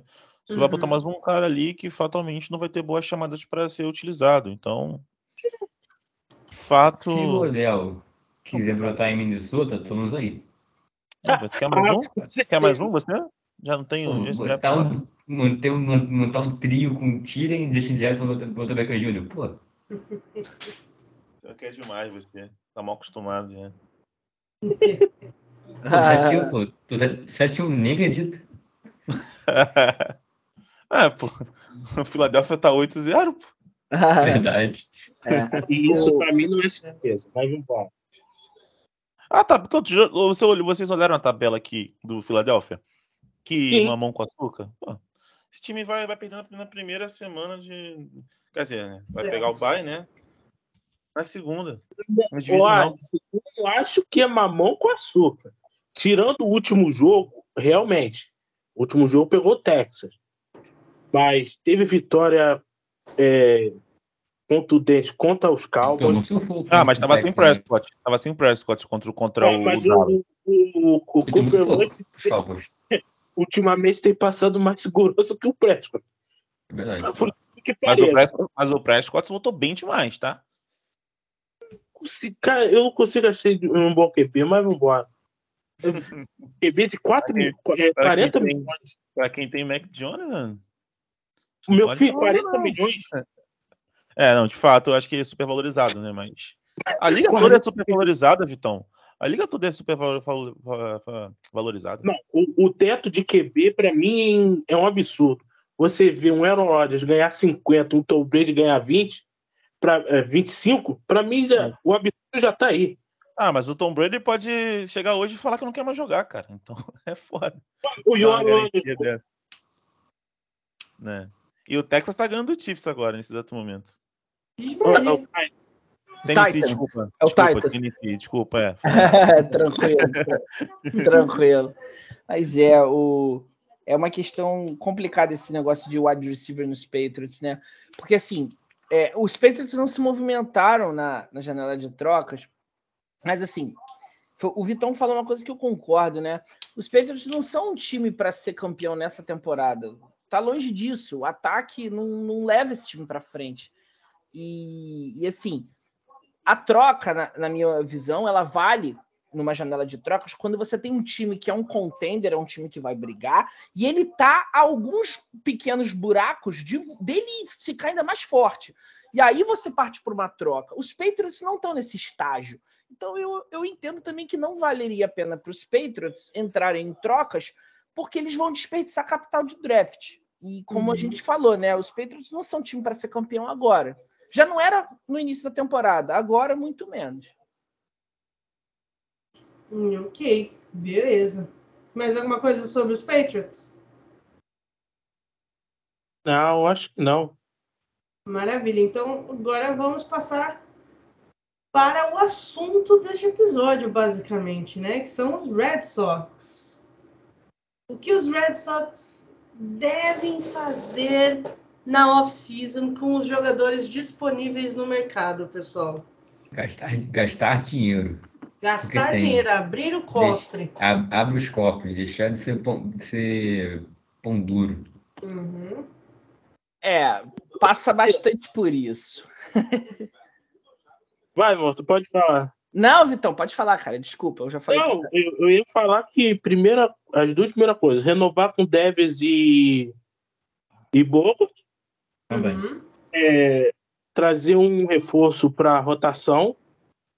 Eu, eu traria uns cinco reforços para o Bullpen, eu. Mas tem, a maioria acha que é três tá bom. Mas, mas o que, Moto? Um, um rebatedor designado que possa jogar de. De outfielder, isso, para ajudar a revezar no time, né? O Cora, é, ele vai tentar certamente pegar algum jogador que joga de outfielder, mas também seja versátil para outras posições. O Cora preza muito pela versatilidade, né? Vocês acham que o Carlos Correa serve de. serve como Ah. rebatedor designado? Não, Quem, quem? Desculpa, desculpa. Correa. Morales, o Correia ele é um jogador muito caro, muito caro. E assim, é, é, um, é um jogador que viria para uma, posi uma posição que, embora a gente esteja perdendo o Bogart, é- é- é- não agregaria tanto para o valor que ele vai custar. Porque assim, o Correia é um grande jogador, fato, não estou menosprezando isso.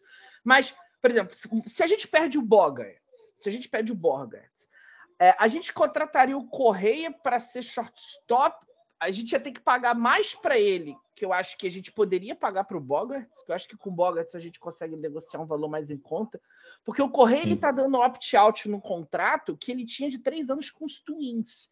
Ele tá dando opt-out porque ele acha que ele vai conseguir ganhar mais no mercado. Então ele não vai aceitar qualquer contrato. E ele foi, ele foi muito burro, desculpa. Ele foi muito, ele foi, pô, ele, ele saiu, não, não, não, sei se ele saiu do Astros, deixou de renovar com os Astros e para ir para Minnesota.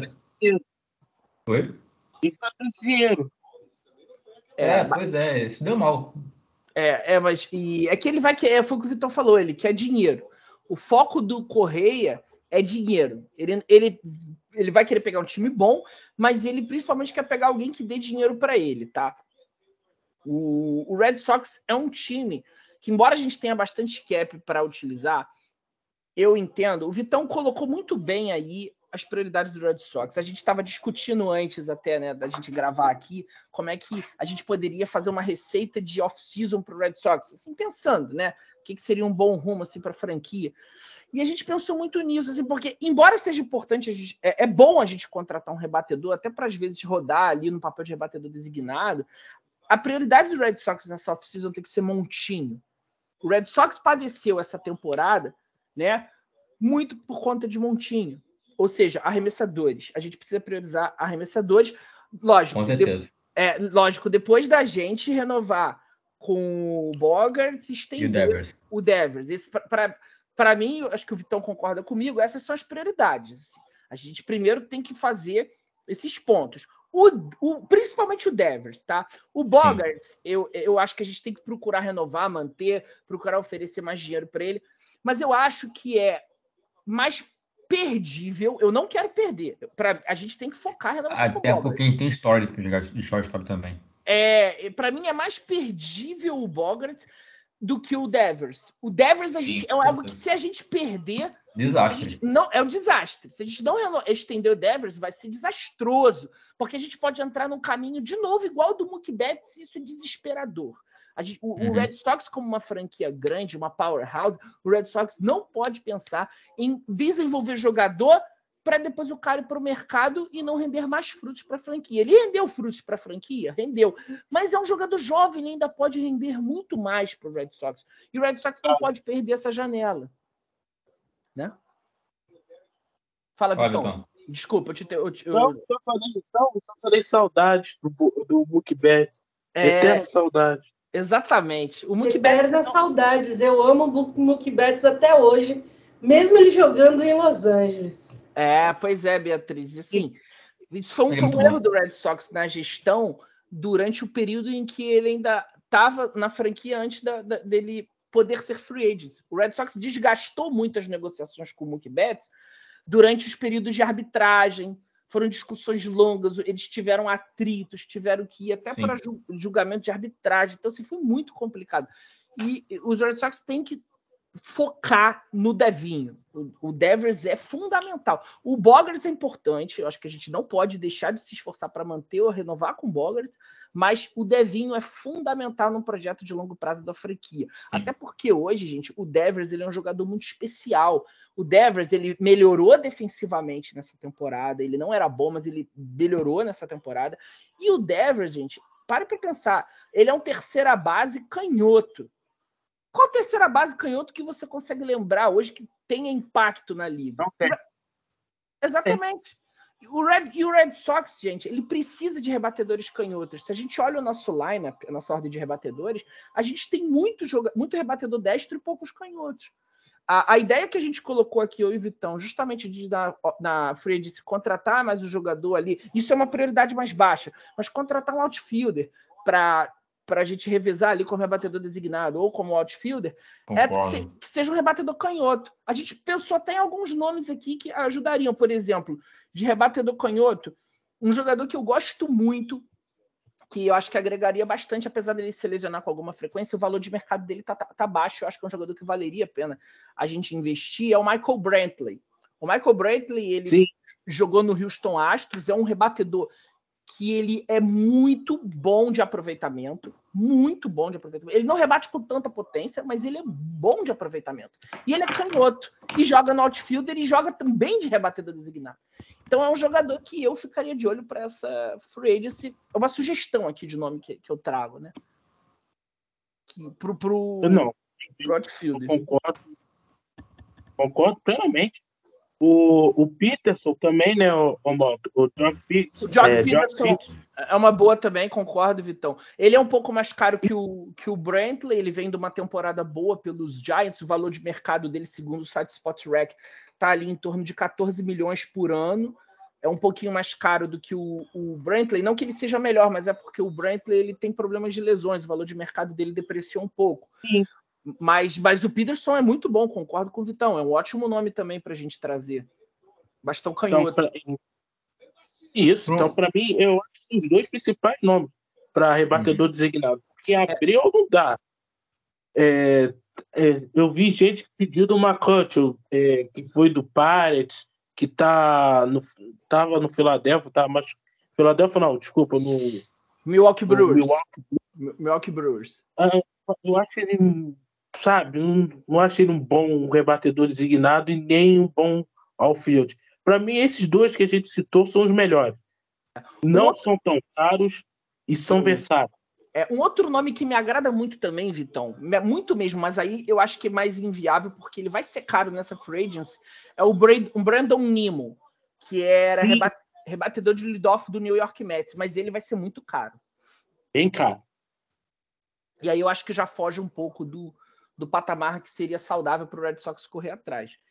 Né? Para arremessadores, que vocês acham que o Red Sox pode buscar na, na, na, na off-season? O DeGrom, se não me engano, ele vai ser free né? Só que é muito caro. É, eu vou falar alguns arremessadores aqui. Eu e o Vitão, a gente levantou alguns nomes de arremessadores aqui. Eu vou falar os relievers. Alguns relievers aqui que eu acho que seria legal se a gente pudesse trazer aqui para o Red Sox, tá? Por exemplo, reliever, eu- a gente procura colocar um parâmetro, assim, é, que eu acho que é bem saudável em termos de, salário.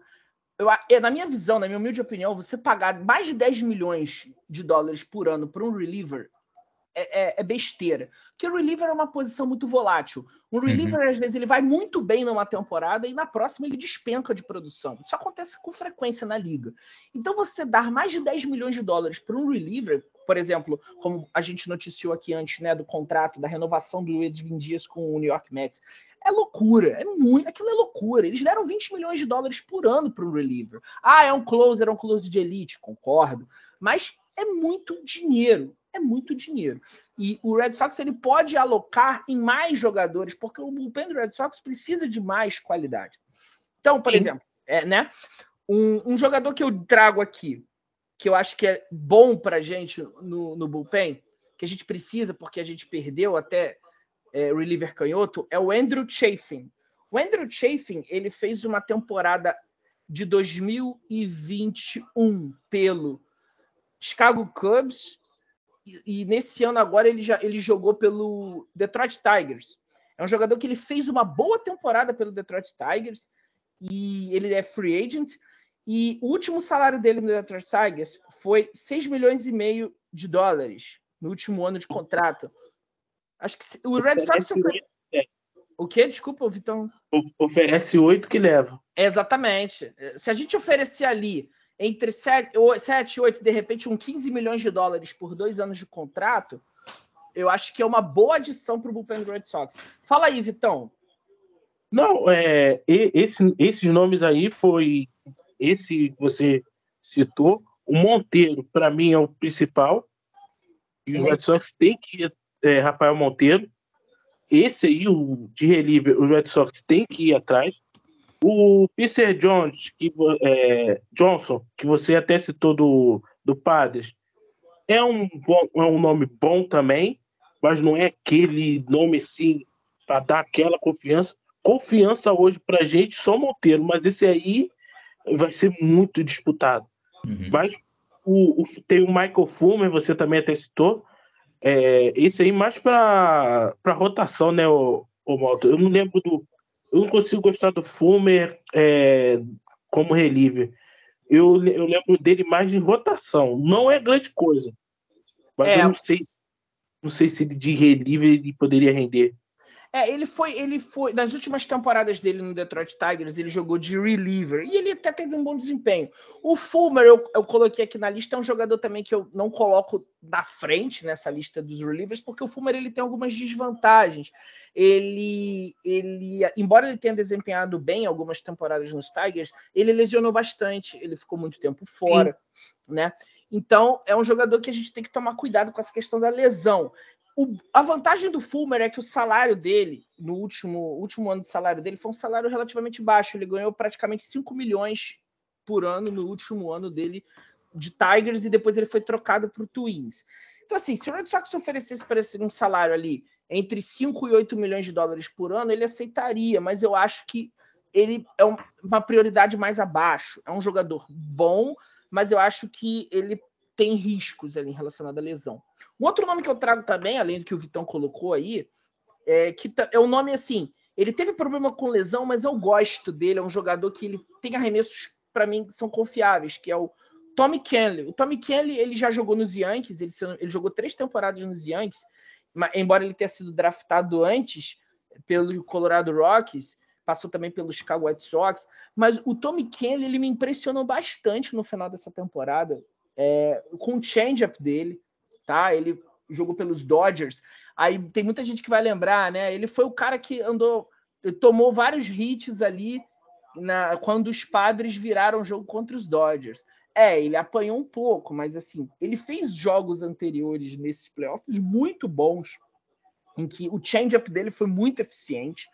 É, ele, ele foi relativamente barato no último ano dele pelos Dodgers, ele custou 3,5 milhões de dólares no, no, último ano dele de contrato. Acho que se o Red Sox oferecer ali também na faixa de 5 milhões de dólares, 6 milhões de dólares por ano ali, um ou dois anos de contrato, é, é uma boa, é, é um nome que pode ajudar o nosso bullpen, não vai sair caro o Tommy Kenley, tá? Então, assim, esses são nomes que eu e o Vitão a gente conversou aí, que eu acho que pode agregar bastante de reliever aí pra gente. A gente deu aí uns 5, 6 nomes, né? Eu acho que o Red Sox pegando aí uns três ou quatro aí em relação a, a, esses nomes aí, eu acho que a gente pode se sentir bem reforçado no bullpen. E se, e se desfazendo de certos jogadores que não né, Malto? Por exemplo, é. Fraser, Barnes, nossa, 8 milhões no Barnes, misericórdia. Hum. Isso dói na alma. Dói na alma. Complicado. 8 milhões Nossa terrível, terrível. É, é complicado. E, aquele, aquele dilema, né? Fica com o Evaldo ou não? O Aka. São dois nomes aí que eu não sei se merecer renovar. O Aka eu acho que sim. O Evaldo o Aka depende. Eu acho que o Aka depende quando ele vai pedir. É, o Aka eu, eu, é um nome que eu correria atrás também. Eu achei, eu achei uma boa sugestão de vocês, mas eu também concordo que tem que, depender, tem que ver o quanto que ele vai pedir para a gente assinar com ele. Eu gostei do desempenho dele essa temporada, ele me surpreendeu bastante. Eu, eu não uhum. esperava que ele fosse desempenhar bem. E, e, assim, eu, eu acho, mas depende do quanto que ele iria pedir para assinar conosco, né? E sobre rotação, um nome bom que eu acho assim que é free agency, ele pode ser um pouco caro, mas eu acho que vale a pena a gente tentar é, é, é, assinar com ele, de repente até oferecendo três anos de contrato para ver se atrai. É um, um, um, arremessador que me agrada muito, é o Carlos Rodon. O Carlos Rodon ele é um arremessador canhoto, ele fez é, uma temporada muito boa há dois anos atrás, né? Em 2021, na verdade, no ano passado, ele foi muito bem pelo Chicago White Sox. Ele já jogava no Chicago White Sox, teve algumas temporadas e se destacou muito em 2021. E só que ele se lesionou, ele tem alguns problemas de fadiga no ombro, enfim. Nessa temporada ele jogou pelos Giants e foi muito bem de novo. Só um ano de contrato, mas ele foi muito bem. O Carlos Rodon é um, um arremessador que eu acho que valeria a pena a gente correr atrás dele. Ele teve um contrato de 22 milhões de dólares por ano, né, média de 22 dólares por ano com os Giants. A gente, se fosse oferecer contrato para ele, acho que a gente poderia oferecer um contrato para ele na faixa de 72 milhões de dólares por três anos, daria uma média de 24 milhões de dólares por ano, um pouco mais do que ele ganhava nos Giants. Talvez a gente tenha até que abrir um pouco mais a carteira. Esse 72 aqui eu coloquei tentando também ser um pouco cauteloso, porque ele vai ser um arremessador que pode ser disputado, tá? Mas eu iria no Rodon, é um arremessador que eu gosto bastante. Eu, eu, para mim é o melhor nome. É o nome mais confiável. Você vai confiar o quê? No Clutch? o Degrom. O Degrom é impossível. E os, net, os, net, os Mets não vão perder. Então, para Ah, mim, mas será que, isso será não que é os possível. Mets, será que os Mets vão ter grana para pagar o DeGrom? Pagar essa bola agora no dia? Rapaz, Tem. é. O, o novo dono dos Mets está chutando pau na barraca. Os caras estão disputando o Judge. É isso mesmo. É isso mesmo, Quem é Daniel. o Judge? Os Mets, eles estão com muito dinheiro, eles não estão ligando para para taxa limite ali de salários, né? Eles estão chutaram o balde total. E eles vão gastar o que for preciso para manter o Degrom. Não tem, eu acho que muito improvável o Degrom sair dos Mets. E o Aaron Judge, rapaziada? O que vocês acham? Será que dá... o, o, todo, é, todo, é, havia vários insights colocando o Red Sox como um dos principais na, na corrida pelo, pelo Judge, mas acho improvável também. Nova York, Nova York vai dar. Vai, os Yankees vão dar o estádio, vão dar o Estado da Liberdade, né? O, o, a, a, a, o, enfim, tiver, tiver que dar para poder ficar com o Judge, né? Mas não, não é um cara que eu gostaria muito, mas é difícil também. É, eu acho bem, é bem provável. Muito. O, o, o New York Yankees perdeu seu melhor jogador para os Red Sox. Seria, O dono da franquia não vai estar vivo no dia seguinte. pô, seria o troco, seria a vingança de anos atrás, pô, por eu ter perdido o, o Baby Rush pra eles, pô. É verdade. Seria o troco, seria o troco, pô. Pra gente seria histórico, é, histórico, mas o, o dono dos Yankees não ia estar vivo no dia seguinte. Alguém É. ia matar, um, alguém ia matar ele. É verdade. Seria um belo troco mesmo, concordo. Seria um belo troco. Mas. Vai estar troco. É. Vai acontecer. É, mas é verdade, assim, é muito improvável, Daniel, porque assim, o pessoal colocou o Red Sox, né? Porque tem aquela coisa daquele folclore de ter visto fotos do Judge com blusa do Red Sox. Isso, eu não duvido dele ser até torcedor da nossa franquia, mas, mas assim, eu, eu acho muito improvável, porque o Judge ele vai querer ser bem pago, ele vai querer Vai. dinheiro. E assim, é, seria bom ter um jogador como o Judge, lógico, seria muito bom. Mas, é, mas o Red Sox, eu acho assim, vai, vai ser muito dinheiro, muito, uma quantidade enorme de dinheiro para um jogador que eu acho que, assim, embora ele agregasse bastante para o Red Sox, eu acho que não é a prioridade das, nossas- nas nossas, é, do que a gente precisa. É um jogador que agregaria? Agregaria. Mas a gente continuaria precisando de arremessadores Sim. bastante e, e, e- não compensaria e gastaria muito dinheiro, porque o Judge vai ser muito caro. Além disso, buraco. o que, Vitão? Desculpa. Com o dinheiro dele, você tapa vários buracos no elenco. Exatamente. Você consegue um elenco competitivo. É. Lógico, o Judge é extraordinário individualmente, mas o, o dinheiro que você vai dar nele, você traz mais peças, você deixa o elenco mais robusto para aguentar uma temporada inteira. Uhum. Aí o Red Sox vai ter um elenco, e não vai ter só um time titular, vai ter um elenco. Eu acho que isso que o time tem que entrar na cabeça esse ano. Tem que ser agressivo, mas ele tem que montar um elenco. Não é só ah, montei o line-up, montei uma rotaçãozinha, montei uma rotação e o bullpen, pronto. E não ter banco. O Red Sox vai ter que ter um elenco esse ano. Sobre, Isso é. Sobre, base, jogadores, a gente tem, o Caldas e o Belo que já tiveram, é, é, já jogaram jogos no final, da, da, no final agora de 2022, foram muito bem no final. E você acha que deve, é bom ficar mais ele mais alguém que deve subir para o time principal ou não, tem, não, não devemos ter mais nenhuma novidade vindo, vindo do, das ligas menores? Não, não. Não. Eu Acho que não vai vir mais ninguém, não. Ninguém, ninguém sobe tem qualidade para ter essa influência. Eu Acho que são os dois mesmo. Ok. Pessoal, mais alguma coisa? Podemos finalizar? Podemos. Sim. Maravilha, maravilha. Então vamos lá. Bom, gente, é isso aí, né? Nossos convidados aí trazendo muitas, muitas, muitas informações e trazendo excelentes opiniões para todas as nossas franquias de Boston. Então, eu agradeço muito ao TT, eu agradeço muito ao Molta, agradeço também ao nosso elenco de sempre, né? O Vitão, o Alisson, a Jéssica e o Daniel. E vamos aí esperar para ver o que se desenrola na próxima semana com todos os times. Gente, muito obrigada por terem participado de hoje. Alguém quer se despedir? Alguém quer dizer alguma palavra final? O microfone é de vocês.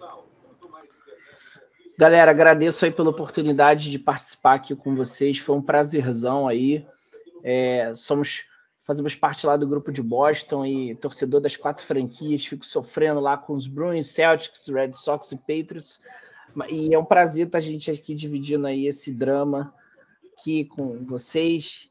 E aí, qualquer coisa aí que a gente quiser discutir aí para as próximas edições, estamos junto aí. Grande abraço para vocês, gente. Valeu. Obrigada. Queria agradecer também pela oportunidade. Muito obrigado aí por estar tá deixando eu estar tá falando, falando besteira aqui do Celtics. e é isso aí, mano. Muito obrigado aí, todo mundo. E boa noite aí para todo mundo aí também, né? Para mim é boa noite, entendeu? Vocês, vocês que estão escutando podem não estar tá sabendo, mas aqui nós estamos a altas horas aqui falando. ok. Então, você, ouvinte do Pod Boston, muito obrigada por estar até aqui conosco. Tenha uma boa semana, um bom dia, boa tarde, boa noite, qualquer hora que você estiver ouvindo. Valeu, galera. Tchau, tchau.